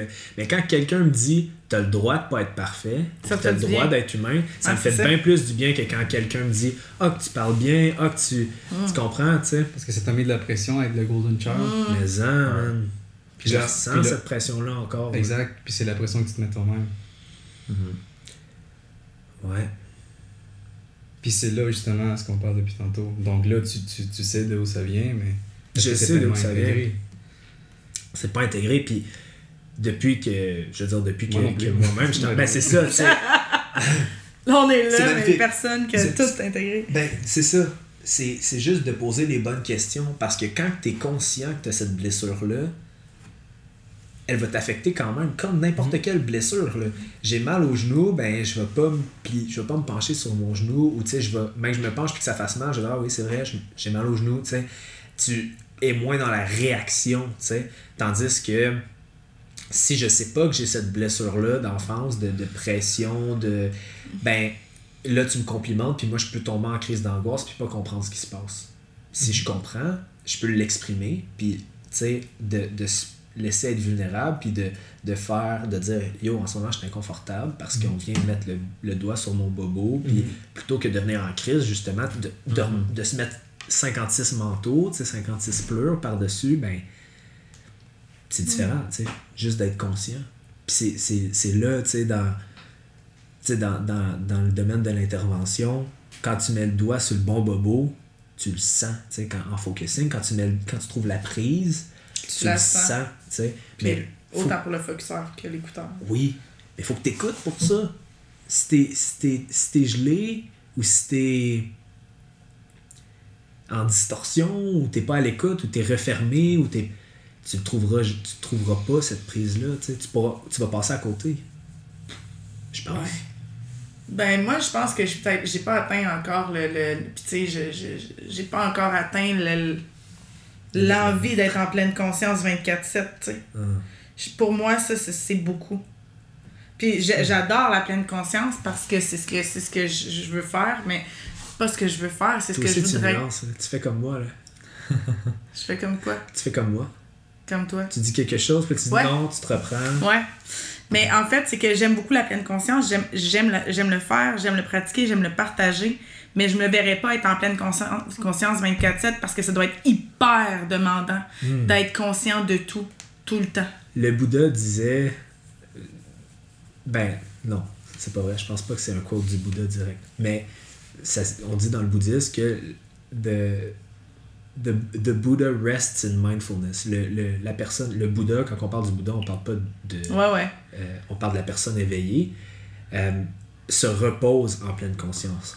Puis je peux te dire que moi, quand que je conduis, puis que je suis stressé, puis que je suis en train de penser à où que je m'en vais, puis que je suis en train de penser à ce que j'ai peut-être oublié chez nous, puis que je suis en train de penser à ce qui s'est passé la semaine passée, Mhm. puis, puis l'émission qui, qui va sortir, puis le podcast, puis le... Ben, quand je suis pas en pleine conscience, je conduis de même, puis je digère pas, j'ai une boule dans l'estomac, je respire pas, je... Puis quand que je décide de regarder les, les fleurs, puis en conduisant, il faut que tu sois attentif à la route, mais un, ta, ta conduite est plus sécuritaire parce que tu es conscient, mais je sens, quand tu es à l'écoute, tu sens ta digestion recommencer. Tu sens ta respiration devenir plus profonde. Tu tombes du sympathique au parasympathique. Du parasympathique au sympathique, je me souviens jamais de quel est lequel. Sympathique au. Ça, sais. Fait que tu passes, tu passes du sympathique au parasympathique. La respiration consciente, c'est ça l'idée. Hein? C'est juste le- le- la respiration, c'est sympathique et parasympathique. Là, vous autres, vous connaissez plus ça que moi. Fait que si je dis de quoi qui est complètement off, vous, vous me corrigez. là, mais de la façon dont je le comprends, c'est la respiration peut être contrôlée ou peut être automatique. Fait qu'elle est comme un pont un peu entre les deux systèmes. Fait que si tu deviens conscient de ta respiration sans vouloir la changer, sans, sans, sans rien changer sauf avoir son attention sur la respiration, ben, euh, tu retombes en. Ben, c'est Les deux sont inconscients. c'est ça, c'est c'est que j'ai l'impression que la pleine conscience peut influencer dans quel état que tu vas aller. tu sais. Tout à fait. Fait que si tu mets ta conscience dessus sur te relaxer, tu vas aller vers un parasympathique. tu sais. Si tu mets l'accent dessus, je sais pas, puis tu fais une crise de panique, tu vas tomber dans le sympathique, puis ton cœur, puis ta respiration va se mettre à aller plus vite. tu sais. Hmm. Parce qu'à la base, c'est ça, c'est sur le pilote automatique, ton cœur aussi. tu sais. C'est comme dans aucun état. Ben en fait, c'est c'est plus dans le parasympathique parce que ça roule tout seul dans l'état de calme. tu sais. Mais J'aime ce que tu dis quand tu dis que c'est pas c'est pas défini dans un état ou dans l'autre. Tu sais, souvent, quand ça retourne à ce qu'on disait, l'histoire qu'on se compte, le cœur bat vite, les mains sont moites. On fait un, un wrap-around pour au- au- ce qu'on parlait au début. Euh, le sang se retire des extrémités, on tombe en fight or flight or freeze. Ben, euh, ça peut être de l'anxiété ou ça peut être de l'excitation. C'est la même réponse physiologique, mais l'histoire que tu te comptes. Tu sais, Ouais. Je trouve que c'est important de savoir faire un recadrage émotif pour euh, tu sais le, truc de là je panique ben relax. Ben non mais là tu peux pas tu peux pas passer d'un niveau de, de stimulation qui est euh, à 9 sur 10 à un niveau de stimulation qui est à 2 sur 10 comme ça. Tu peux passer du 9 sur 10 trouver un autre 9 sur 10 qui a une connotation plus positive pour toi comme l'excitation avant de venir sur un podcast pour parler de la santé mentale. J'avais le cœur qui battait, j'avais les mains moites, j'étais stressé, mais j'étais pas anxieux. J'étais excité, tu sais. Tu peux truquer ton cerveau à, à juste voir la situation, puis c'est même pas de truquer son, ton cerveau, c'est juste de voir la chose comme étant objectivement une réponse de ton corps. Est-ce qu'elle est positive, est-ce qu'elle est négative? C'est une réponse de ton corps. T'es pas obligé d'y attribuer un jugement nécessairement, je pense. Mais c'est de comprendre pourquoi, tu sais. Parce que, euh, tu sais, ça, ce que tu parles, c'est du stress, tu sais, c'est la, la gestion de ton stress. Probablement que sur le podcast, tu savais pourquoi tu étais stressé, peut-être, tu sais. Versus que quand tu fais une crise de panique, ben, tu sais pas pantoute pourquoi tu es stressé. Fait que la compréhension de pourquoi tu stresses est différente. C'est peut-être pour ça qu'il y en a un qui t'affecte plus que l'autre, tu sais. Mais si t'as l'habitude de prendre le temps pour, de te regarder, t'as plus de chances de savoir pourquoi tu es stressé. Pourquoi tu fais une crise de panique. tu. Parce que les triggers, plutôt que s'accumuler, puis s'accumuler, puis qu'à un moment donné, tu arrives chez vous, puis que là, tu pètes, ben, tu les assimiles, puis tu fais comme Ah, ils viennent de me donner un compliment, ça m'a stress, ça m'a, ça m'a trigger à l'intérieur. Ok, tu sais, je le vis, ce trigger-là, ça passe. Tout est impermanent. This too Ouais. shall pass, tu sais. Ah ouais, c'est exactement ça. Parce que moi, dans, la, dans mes crises d'anxiété, là, je sais très bien ce qui, dé- ce qui déclenche mes crises d'anxiété. Maintenant que je suis plus médicamentée pour ça et que je fonctionne euh, par moi-même là-dedans, là, mais il faut pas que ça... Je suis capable de les voir venir, de faire Hum, ça, ça peut, genre, ça, ça pourrait le faire. Mais il faut pas que je focus sur qu'est-ce qui enclenche pour moi une crise d'anxiété parce que je vais juste comme Spiral. c'est ça, je peux pas faire ça. Fait que j'essaie juste de me dire que hey, ça se peut que cette fois-ci, là, même ça te fasse même pas faire une crise d'anxiété. sais. Puis j'aime bien mieux focuser là-dessus. Comme moi, c'est con, là, mais euh, j'ai, euh, j'ai, j'ai, durant un long moment, la, la caféine m'a fait faire des crises d'anxiété. Mais à vrai dire, me faisait pas faire des crises d'anxiété. Là. Genre, elle ouvrait un peu plus la porte. Puis j'ai enregistré tellement là, le café, faut pas que je touche au café. Fait que là, j'étais tout le temps du décaf, du décaf, du décaf. Et là, j'ai remarqué que, tu sais, depuis trois semaines, un mois, je t'avoue que le décaf a pris le bord. Puis euh, On a rejeté avant le podcast.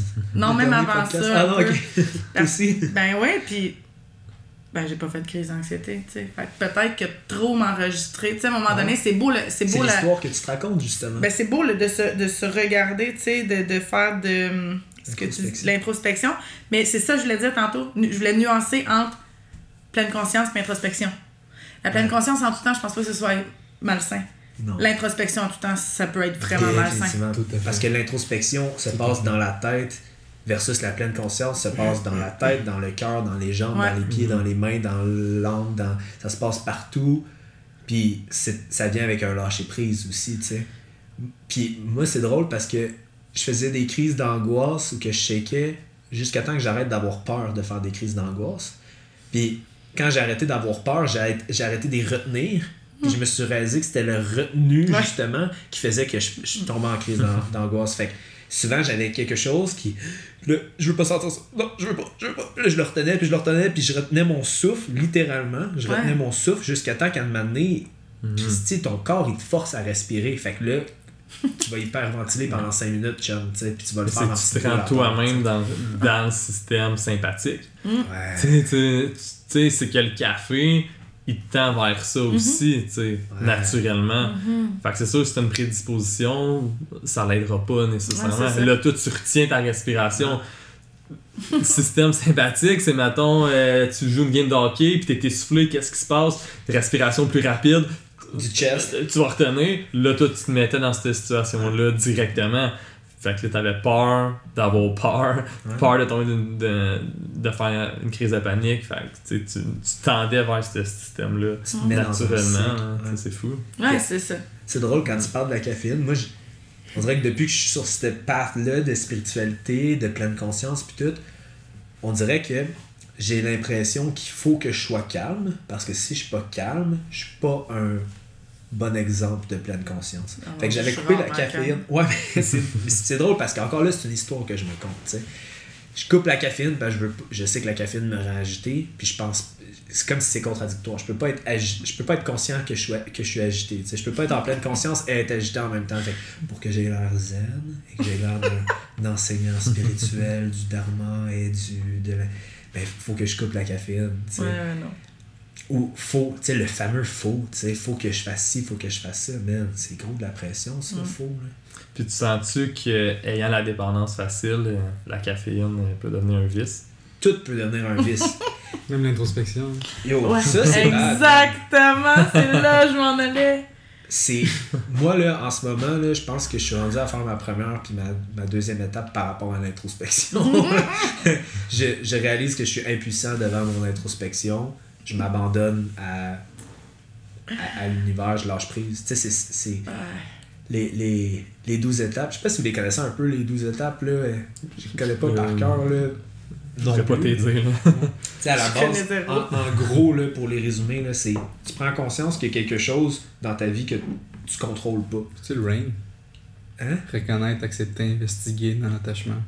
C'est très, très, très, très, très, très, très, très, très, Ben, c'est les mêmes concepts. C'est la même. C'est mais vraiment quatre qui est décortiqué en trois de chaque. Ça, Ces ça étapes de peut fort bien que reconnaissance, c'est t'en de rendre ça. compte. Après ça, l'accepter, c'est justement, c'est une fois que tu le sais qu'il est là, c'est que tu l'accueilles. Ouais. Non-violence. Il est Ouais. là. Tu l'accueilles.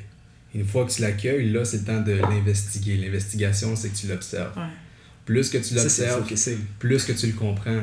Ouais. Plus que tu le comprends, moins qu'il y a de l'emprise sur toi, moins qu'il y a de l'emprise sur toi, moins que tu t'y attaches. L'étape de non-attachement. T'en as plus de besoin, il est intégré. Puis là, t'as un petit switch qui se passe. Exact. C'est ça le rain. Mais c'est c'est ça le focusing. C'est carrément ces, ces, ces quatre étapes-là.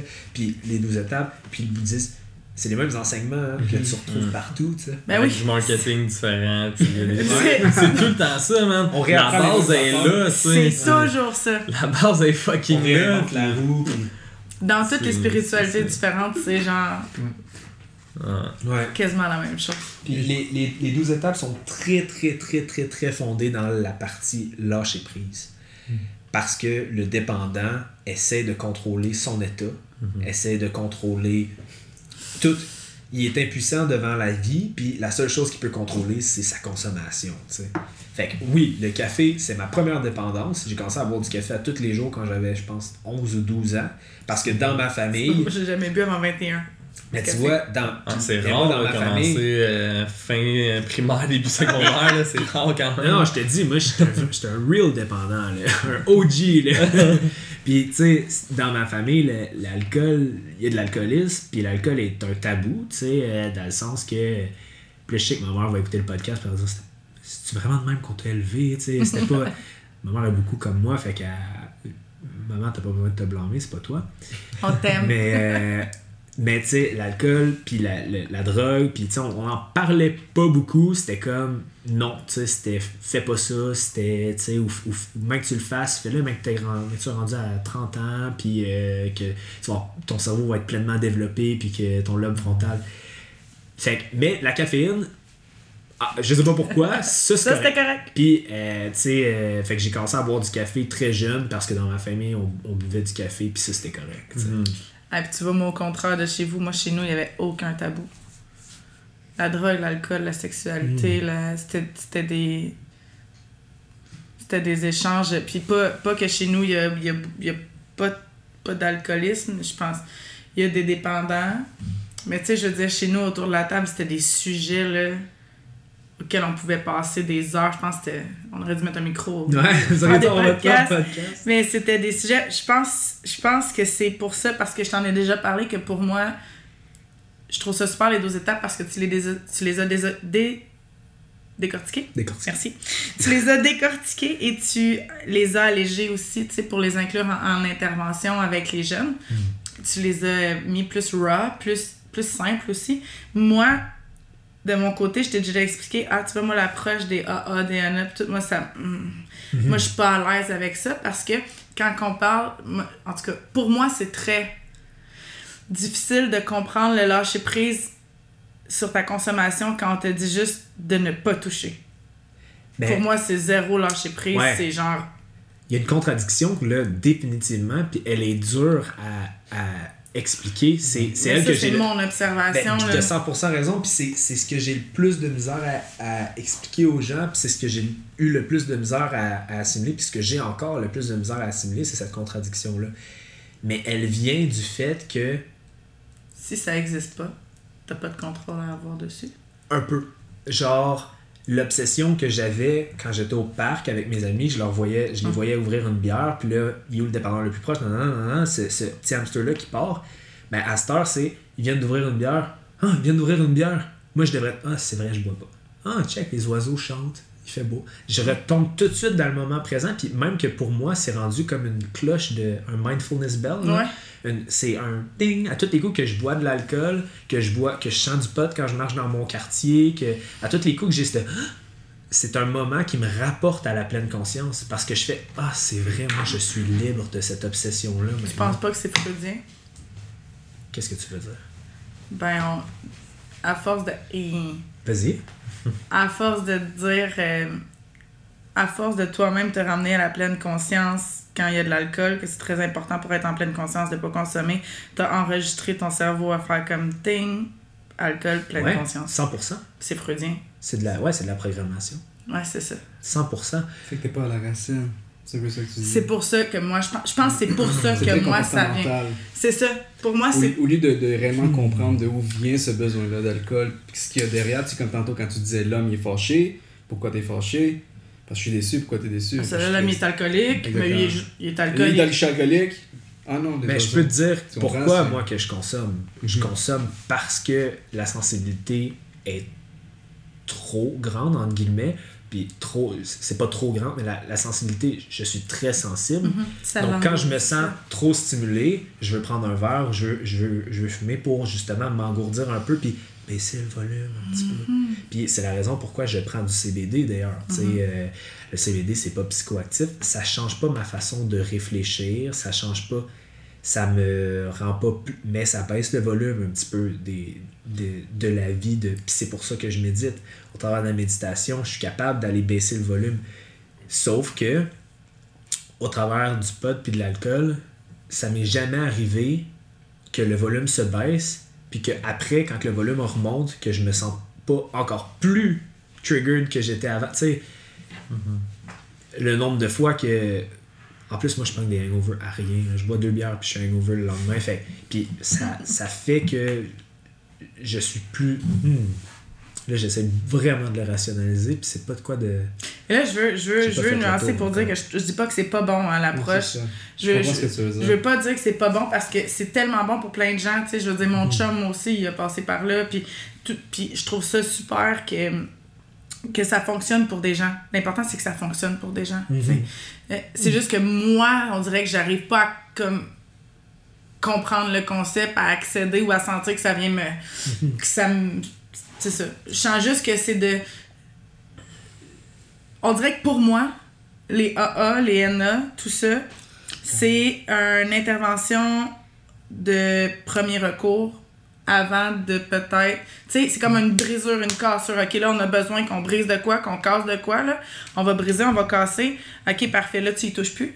T'es t'es plus dépendant, là. Parfait. T'es encore dépendant, mais t'es plus dans la dépendance. Parfait. Là, après moi, moi, d'après moi, après, il devrait y avoir beaucoup d'autres choses. L'abstinence, c'est la pointe du iceberg. C'est. J'ai le goût de dire 10%, mais c'est 2% du programme. des- Sauf que pour avoir accès après à ton programme, tu dois continuer d'être abstinent. Non. Non? La seule condition pour faire partie des AA, c'est d'avoir le désir d'arrêter de boire. Ce n'est pas d'arrêter de boire. Ah! Tu Le- vois, j'étais complètement le, le seul, le seul euh, puis en fait, tu sais, euh, je t'inviterais à, à- puis j'aimerais ça venir avec toi si, si ça t'intéresse à aller à un meeting de Alanon. C'est pour, c'est les 12 étapes, mais c'est pour ceux qui ont des dépendants dans leur vie. Fait que je pense que tu as une couple de dépendants alentour de toi, tu, Ouais, tu, euh, tu te qualifierais. Puis euh, c'est l'approche des 12 étapes, mais sur un range beaucoup plus large parce que là, on parle plus de dépendance à l'alcool, à la drogue, on parle de d'obsession en général. On parle de désir de plaire, on parle de désir d'aider obsessif. On parle de vouloir sauver, c'est beaucoup ça. Les, les, les Alanons, c'est des gens qui veulent sauver leur alcoolique ou leur dépendant dans leur vie. C'est... Puis c'est la même approche. Puis, je te dis, aussi. Mm. Tu peux, ouais, je disais, venez tous, on va tous aller à un meeting à la Non, mais pourquoi pas? Tu sais, je veux dire, on- Ben moi je pense que tout le monde peut profiter de ça. Puis j'ai invité des non-dépendants à venir à des. euh, puis des non-dépendants, ça se dit drôlement parce que je pense qu'on a toutes. On a Mhm. toutes quelque chose, mais Dépendance. des, du monde qui n'a pas reconnu de dépendance encore à des, des meetings ouverts ou des. des, euh, Mhm. euh, des euh, comment on appelle ça? Ou, ou que des conférenciers tu sais, qui, qui viennent parler. Puis tout le monde se sont reconnus à quelque part là-dedans. Puis dans un meeting fermé où qu'on, on est juste des alcooliques ensemble, on parle pas d'alcool. Je te dirais qu'une fois de temps en temps, il y a quelqu'un qui dit Hey, j'ai eu soif aujourd'hui, parce que ça, c'est arrivé. On parle de d'être pogné dans le trafic puis le désir de sortir de son char puis d'aller crier après l'autre en avant on parle de euh, d'anxiété face à une, une rencontre qu'on se prépare à avoir on parle de la covid qui nous a scrappé parce qu'on a perdu nos jobs on parle de puis le, les valeurs derrière n'ont pas rapport avec l'abstinence. Puis le nombre de fois que les gens reviennent, c'est vraiment à propos de l'humilité. Il y a du monde qui font deux mois abstinents, qui consomment, qui retournent en avant, qui vont chercher, rechercher leur jeton du nouveau. Puis c'est un acte d'humilité. C'est jamais comme. Ouais, euh, c'est, vrai. Parce que tu vois, moi, euh, c'était pas les AA, c'est les NA, euh, mon chum. Puis il a fait deux ans complètement abstinent. Puis après ça, il a décidé de recommencer accessoirement dans sa vie. Là. Je veux dire, c'est plus. C'est, c'est, c'est- ce n'est plus problématique. Puis. euh, moi, au départ, quand il était là-dedans, puis aujourd'hui, tu sais, je, je me suis excusée et tout, mais moi, au départ, j'étais juste comme, c'était c'est un esti de béquille. Ouais. Puis c'était vraiment mon propos. Ça C'est peut un l'être, hein. esti de béquille. Tu cherches pas d'où ça vient, puis il était comme, mais j'ai pas envie, là, là, de savoir d'où ça vient. Exact, c'est ça la J'ai juste envie de plus Tu souffrir. vas comprendre la situation qu'eux vivent. Exactement. Parce que c'est comme ça les, ça les gruge tellement que c'est comme non, faut que ça l'arrête de me gruger. Exact. Puis après ça, je vais pouvoir travailler Exact. sur les autres choses. Puis, tu sais, j'ai arrêté de fumer du pot, genre, en me levant le matin, le midi, le soir. Genre, j'avais pas d'appétit, là. Si je fumais pas, je pouvais pas dormir si je fumais pas. J'ai arrêté ça, puis j'ai consommé comme une personne normale, entre guillemets, pendant un certain temps. Mais l'obsession était là. Ben, je pense que. je ne sais pas comment. Je, je suis capable de consommer modérément. Mais je suis pas capable de consommer non compulsivement. Si je sais que l'option est là de fumer, le soir, même que j'arrive puis que je sois stressé, que je fume, que je fume pas, je vais être en train de penser au fait que j'ai du pot dans mon, dans mon tiroir. Mais là, c'est pas une option. Fait que j'arrive chez nous, puis qu'est-ce que je fais quand je suis stressé? Je vais méditer. Je vais, je vais me regarder, je vais ressentir, je vais aller courir. Admettons que je sens que là, j'ai été assis à un bureau toute la journée, puis euh, je file pas parce que ben, je vais aller chercher de la dopamine, puis de la, de la sérotonine, puis de whatever. Je vais aller le chercher d'une façon que demain, je vais, je vais être fier de moi plutôt que filer croche, tu sais. Ou, tu sais, euh, j'aurais pas un down buzz, j'aurais pas, je vais juste filer bien, tu sais. Fait que quand le- quand que l'option de quand l'option est plus là, c'est facile de regarder les autres options, mais moi, tant que l'option est là, ça va toujours être elle la première. Ah ouais. Je pense que ça me trigger beaucoup parce que je pense que c'est très très personnel en fait. je, je pense pas que c'est le, le, le mouvement le problème. là. Je pense que c'est clairement moi du fait que on si j'étais puis, puis je peux je, je le comprends pas le, le truc de dépendance parce que probablement que je le suis pas sûrement de quelque chose mais tu sais je suis pas alcoolique je suis pas je suis pas je suis pas toxicomane fait que je suis pas capable de comprendre ça et moi je on dirait que ce qui me fait Hum c'est de genre attends moi j'ai besoin d'aide là Ouais. je vais grandir je vais trouver le bobo on va travailler sur le bobo puis après ça c'est genre ouais mais l'obligation de rester sobre qui vient me Il y a pas, mais il n'y a pas d'obligation. je sais, mais la plupart des gens que j'ai connus, qui sont passés par les AA, les NA, quoi que ce soit, sont comme sobres depuis tant de temps, sobres depuis tant de temps. Puis pour moi, c'est comme. Puis tant mieux, si eux, ça les fait du bien. Moi, je sais que moi, on dirait que c'est comment tu me contrôles. Tu comprends? Ok, je vais te donner, je un autre exemple. Je connais des gens qui ont été comme- sobres. Je sais que c'est moi, là, je, que- qu'un. Ben, puis, puis c'est, une importante euh, nuance à faire. Puis, puis tu sais, moi aussi, je, je l'ai ce désir-là de consommer en, mod- en modération. C'est le fun de consommer en modération.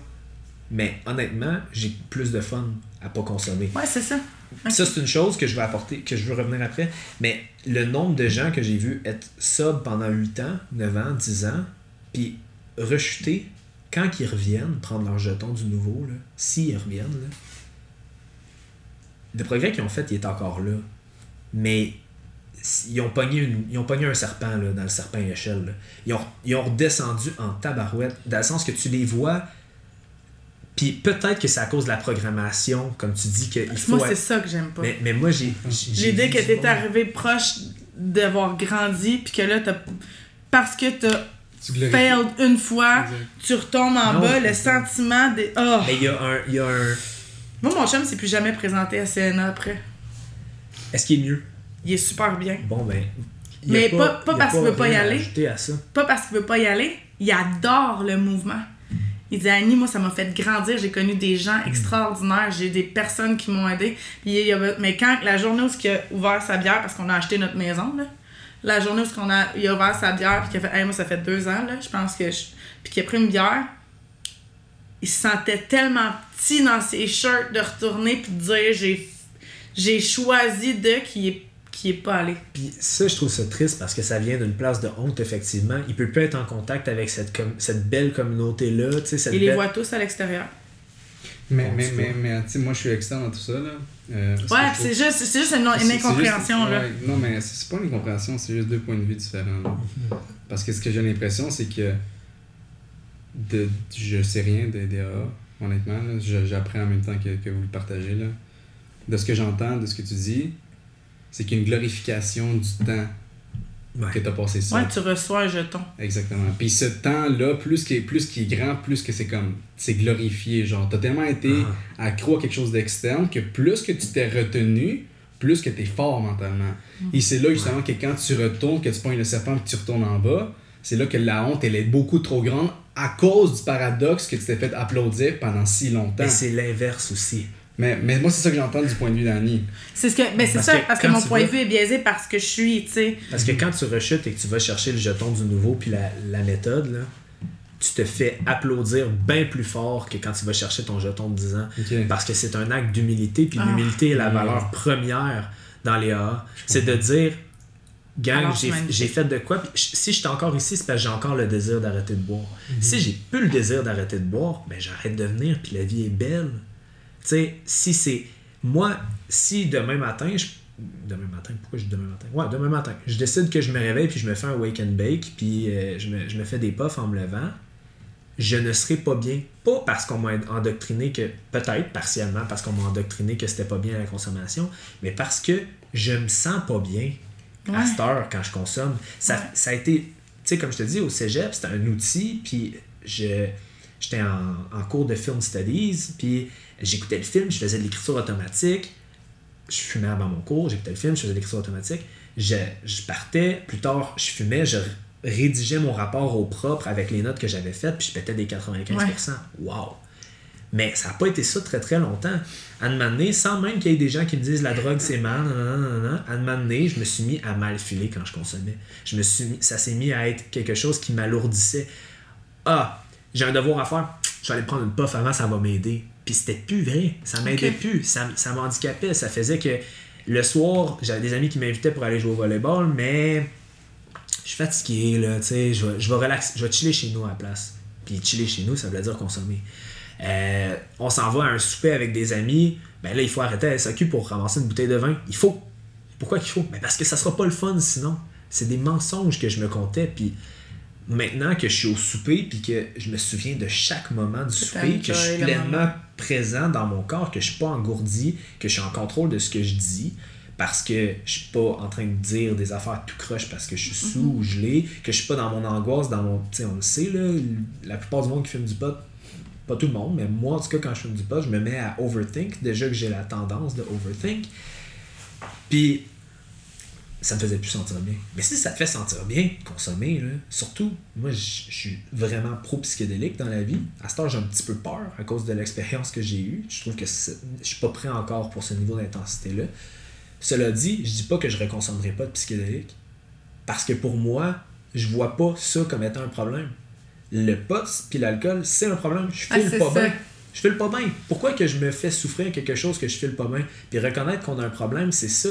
À un moment donné, l'alcoolique qui arrive chez les AA pour la première fois, souvent, ça fait longtemps qu'il se dit Christy, comment ça qu'à chaque fois que je bois, je perds les pédales? À chaque fois que je bois, je file comme de la merde le lendemain. À chaque fois que je bois, je dis des niaiseries, je trompe ma femme, je- whatever, tu sais.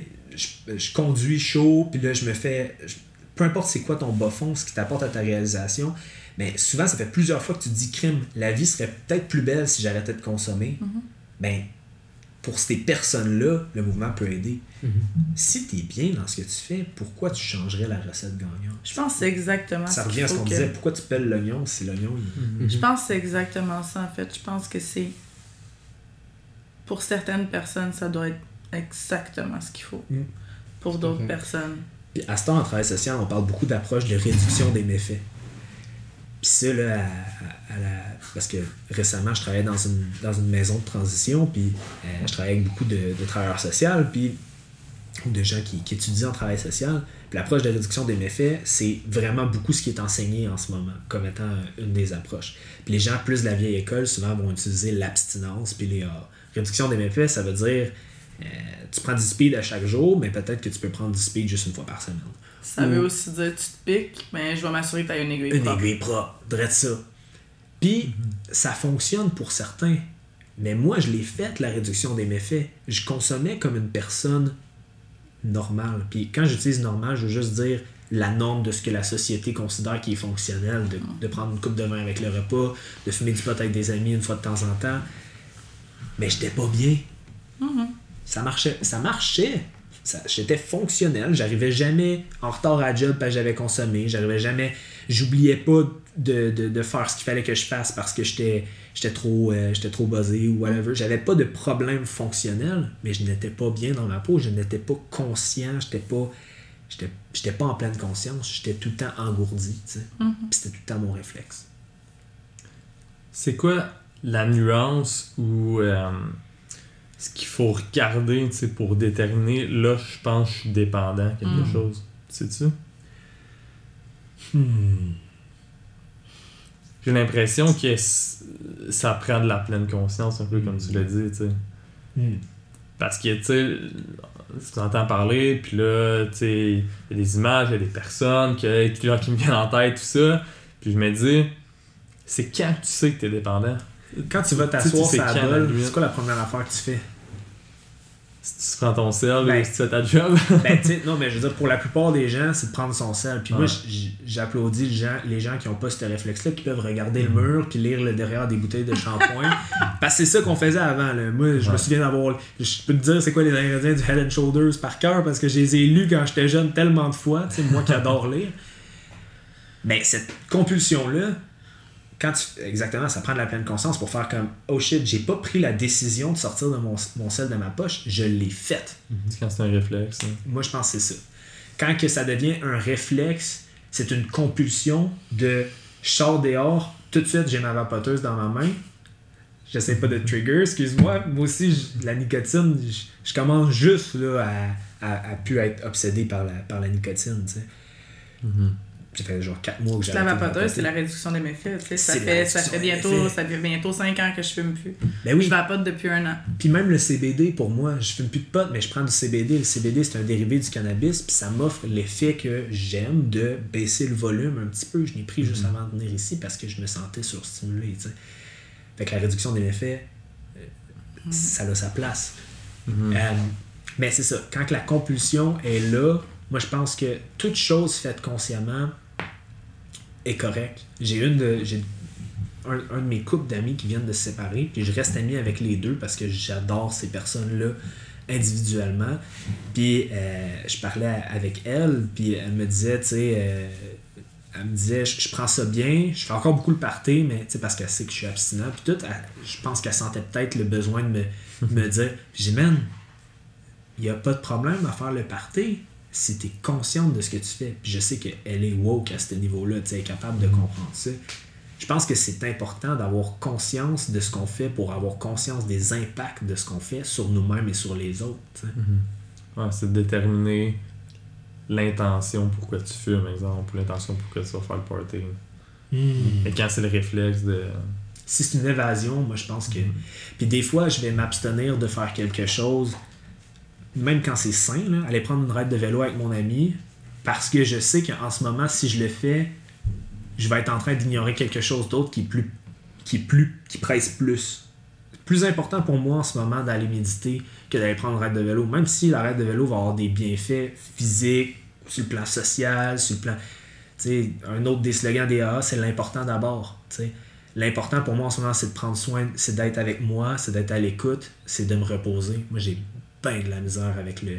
le je suis workaholic au bout. Là. Puis ça aussi, dans notre, ça, c'est- dans notre société, c'est même vu comme étant une qualité.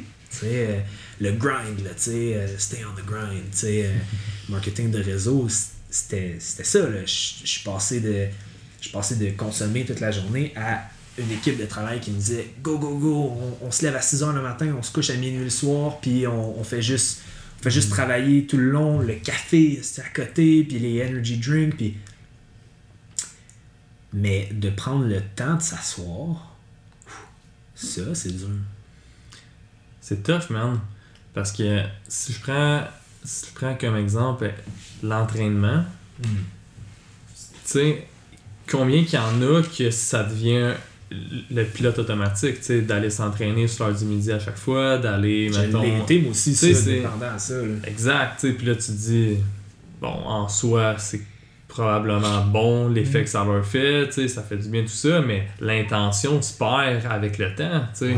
C'est tough d'être de déterminer l'intention, d'être dans le Ouais. moment présent à chaque fois que tu prends la décision de tout faire. Mais tu vas avoir ton horaire, ta routine, parfait, là je m'entraîne, tel, tel, tel, tel jour, je le fais, je me pose pas de questions, puis ça devient comme un réflexe, puis un pattern qui s'installe. Puis c'est quoi? Moi, mon approche va aller complètement à l'inverse de probablement des trucs que vous avez appris en kid, là, mais moi, j'aime ça m'entraîner.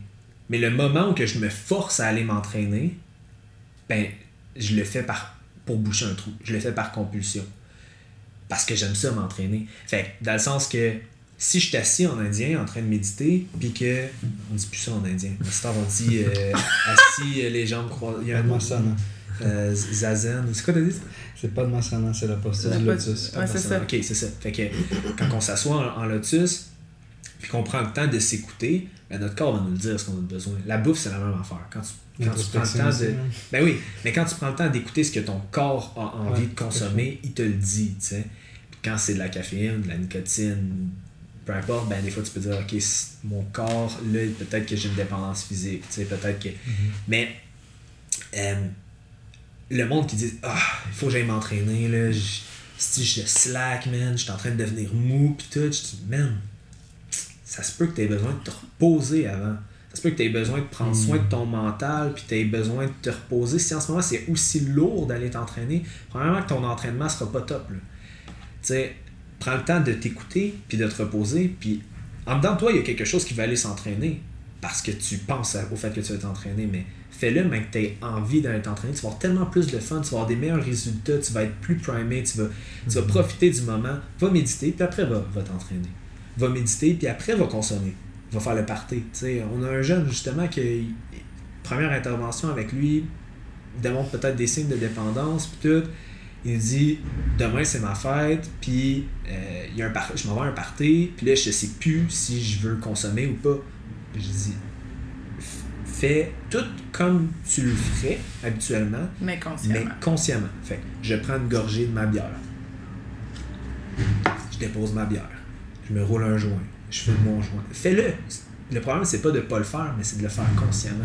Puis souvent, les gens qui sont, quand on parle de euh, prévention de la rechute ou de d'arrêter de fumer, d'arrêter le tabagisme au travers de la pleine conscience, l'approche c'est va fumer ta cigarette là, dehors, là, puis goûte-la. Goûte le goût de la cigarette. Sens tes doigts après. Euh, tu sais, sens ta, ta, ta barbe, comment tu te sens après. Vraiment, là, physiquement, écoute-toi, comment tu te sens après avoir fumé la cigarette. Puis souvent, juste ça, c'est assez pour que la personne dise Ugh, Non, je vais arrêter de fumer. Parce que quand tu réalises c'est quoi la cigarette, c'est- souvent pas si attrayant que ça. Il y a du monde qui aime le goût. Moi, j'aime le goût du tabac. Fait que, pour moi, c'est un peu euh, contradictoire de dire ça. Mais maintenant que je sais que j'aime le goût du tabac puis que j'ai fumé une cigarette consciemment, je suis capable de fumer une cigarette quand que je suis sur le bord d'une plage avec des amis qui fument. Genre, euh, moi j'adore les Camel dans la vie, fait que, ou les Marlboro. Fait que là, j'ai des amis qui ont des Camel, ben je peux en prendre une, puis la fumer consciemment, puis l'apprécier. Mais c'est pas compulsif d'avoir un paquet dans mes poches. Puis de, tu sais, quand je vois Annie, je vapote là, avec Annie parce qu'Annie elle a une vapoteuse, puis j'en profite. Tu sais, je- je la- j'y goûte, puis je le sens le buzz de nicotine. Je Ouais, l'aime, ben, le buzz ben de nicotine, tu sais. Puis ça, ça fait pas que le lendemain, je me- j'ai un hangover ou que je me sens mal ou. Tu sais, euh,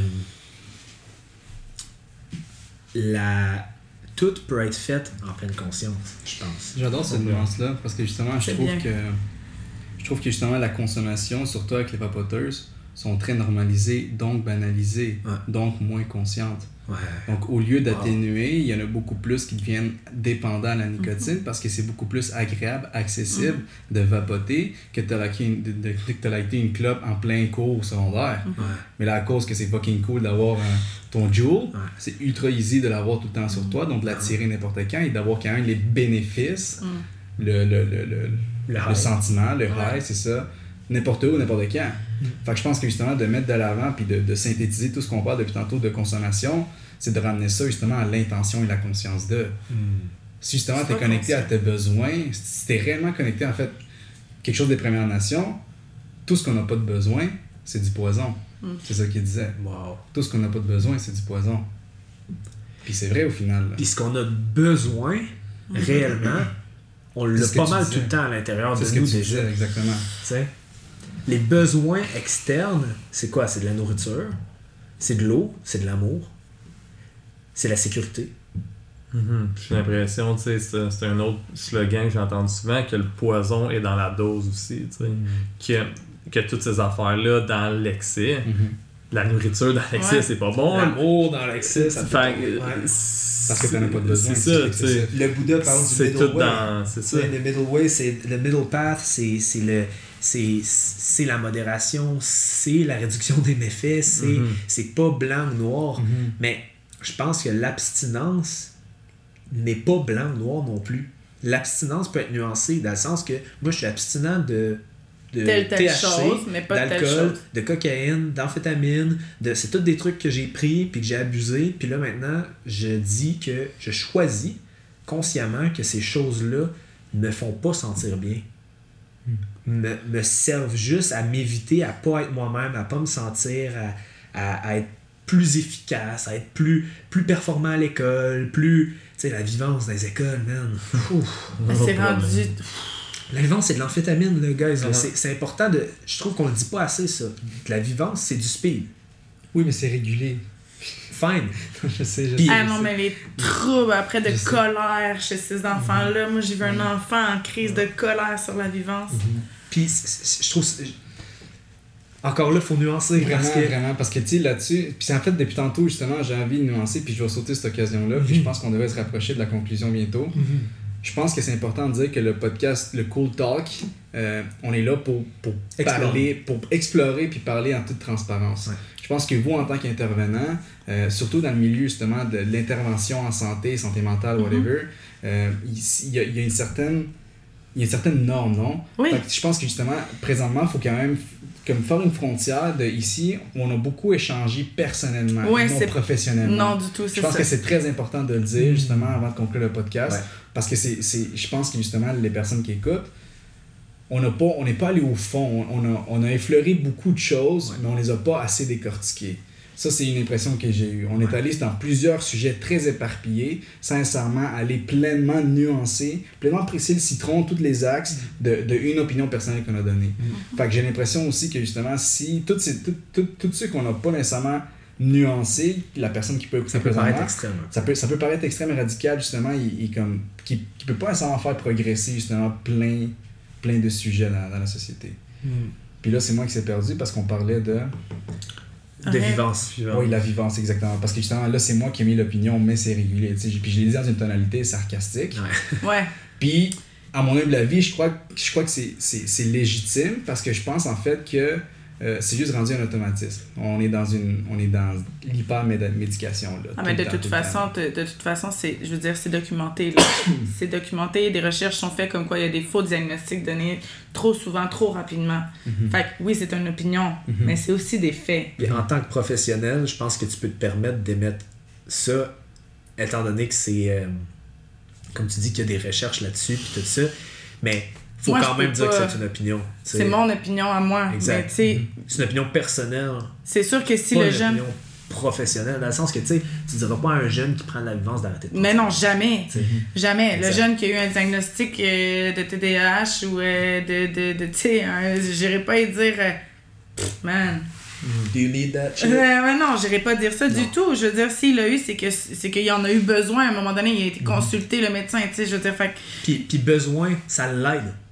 On peut dire que ça l'aide sans dire qu'il en a besoin. Parce que je crois que le mot besoin est trop utilisé justement quand on parle de pharma, surtout là, de, de pharmaceutique.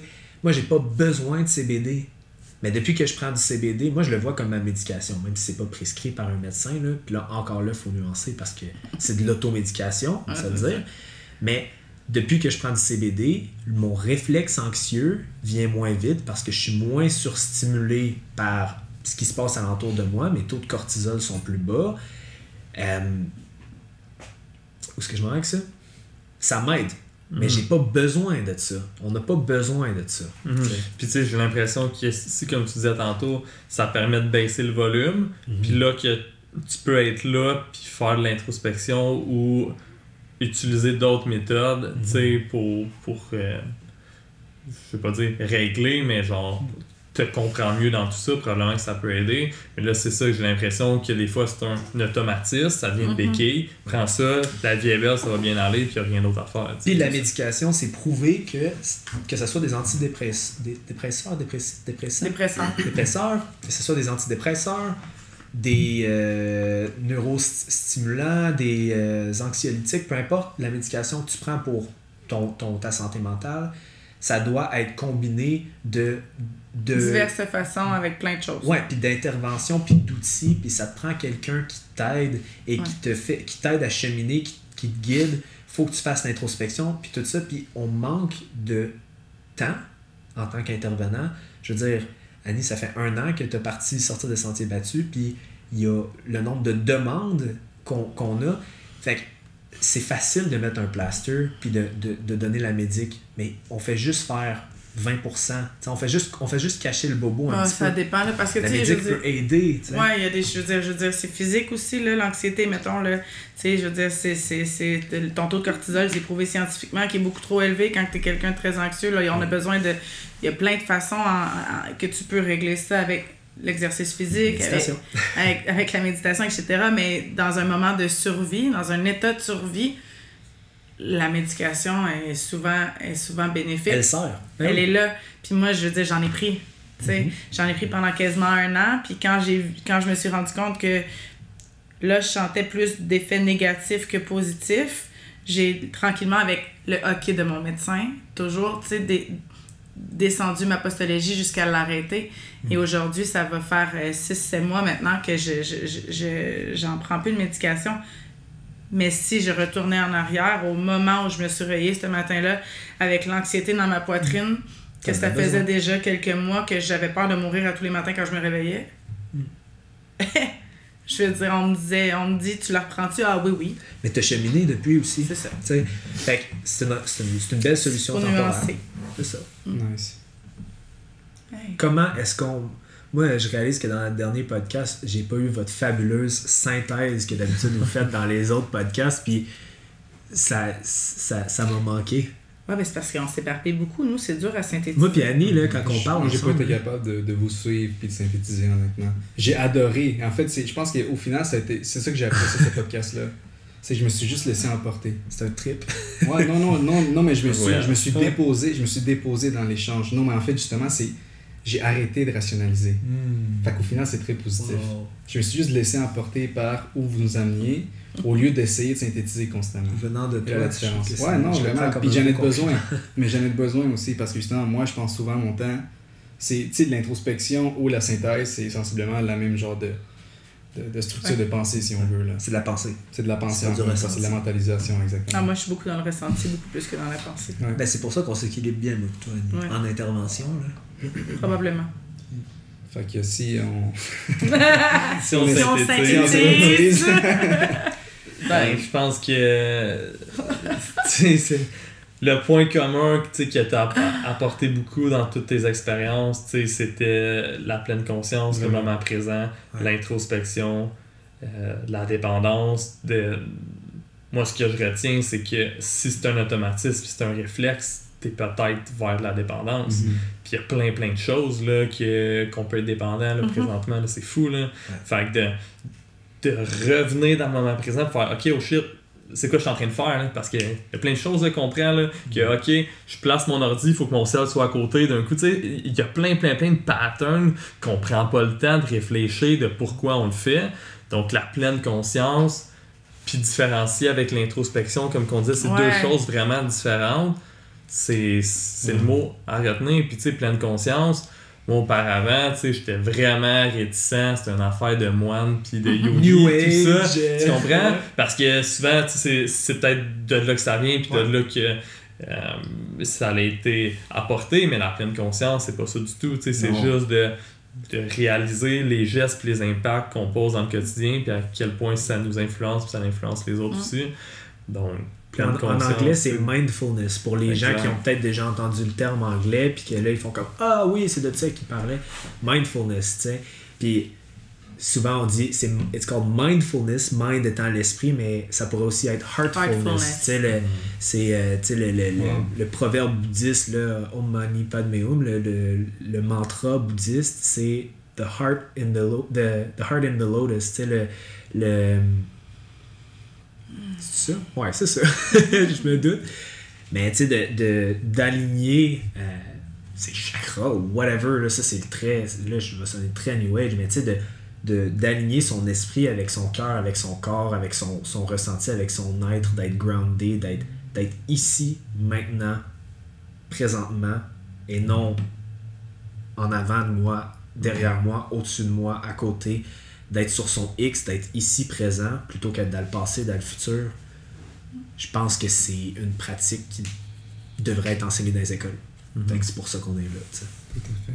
C'est une pratique, tu sais, c'est quelque chose à tous Mm. les jours. C'est pas facile. là. Non. C'est facile de le faire une fois, mais c'est, c'est pas facile de l'intégrer dans son quotidien, dans chacune des étapes, Mm. des tâches qu'on a à faire, puis de, de tout le tralala de la vie. C'est pas parce que tu l'as compris dans ta tête, Ouais. puis t'as écouté le podcast, puis tu dis ouais, ça a du sens, que maintenant tu es mindful, tu sais, que tu es conscient. Non, non, c'est une pratique, comme tu dis. Do it, man. Tu peux, le- tu peux le faire, tu peux l'être maintenant. Les actions parlent plus que la parole, fait que mets-le en pratique maintenant. Ça aussi, c'est synthétisé. Les actions parlent plus que la parole, t'as dit ça Ouais. beaucoup. Ouais.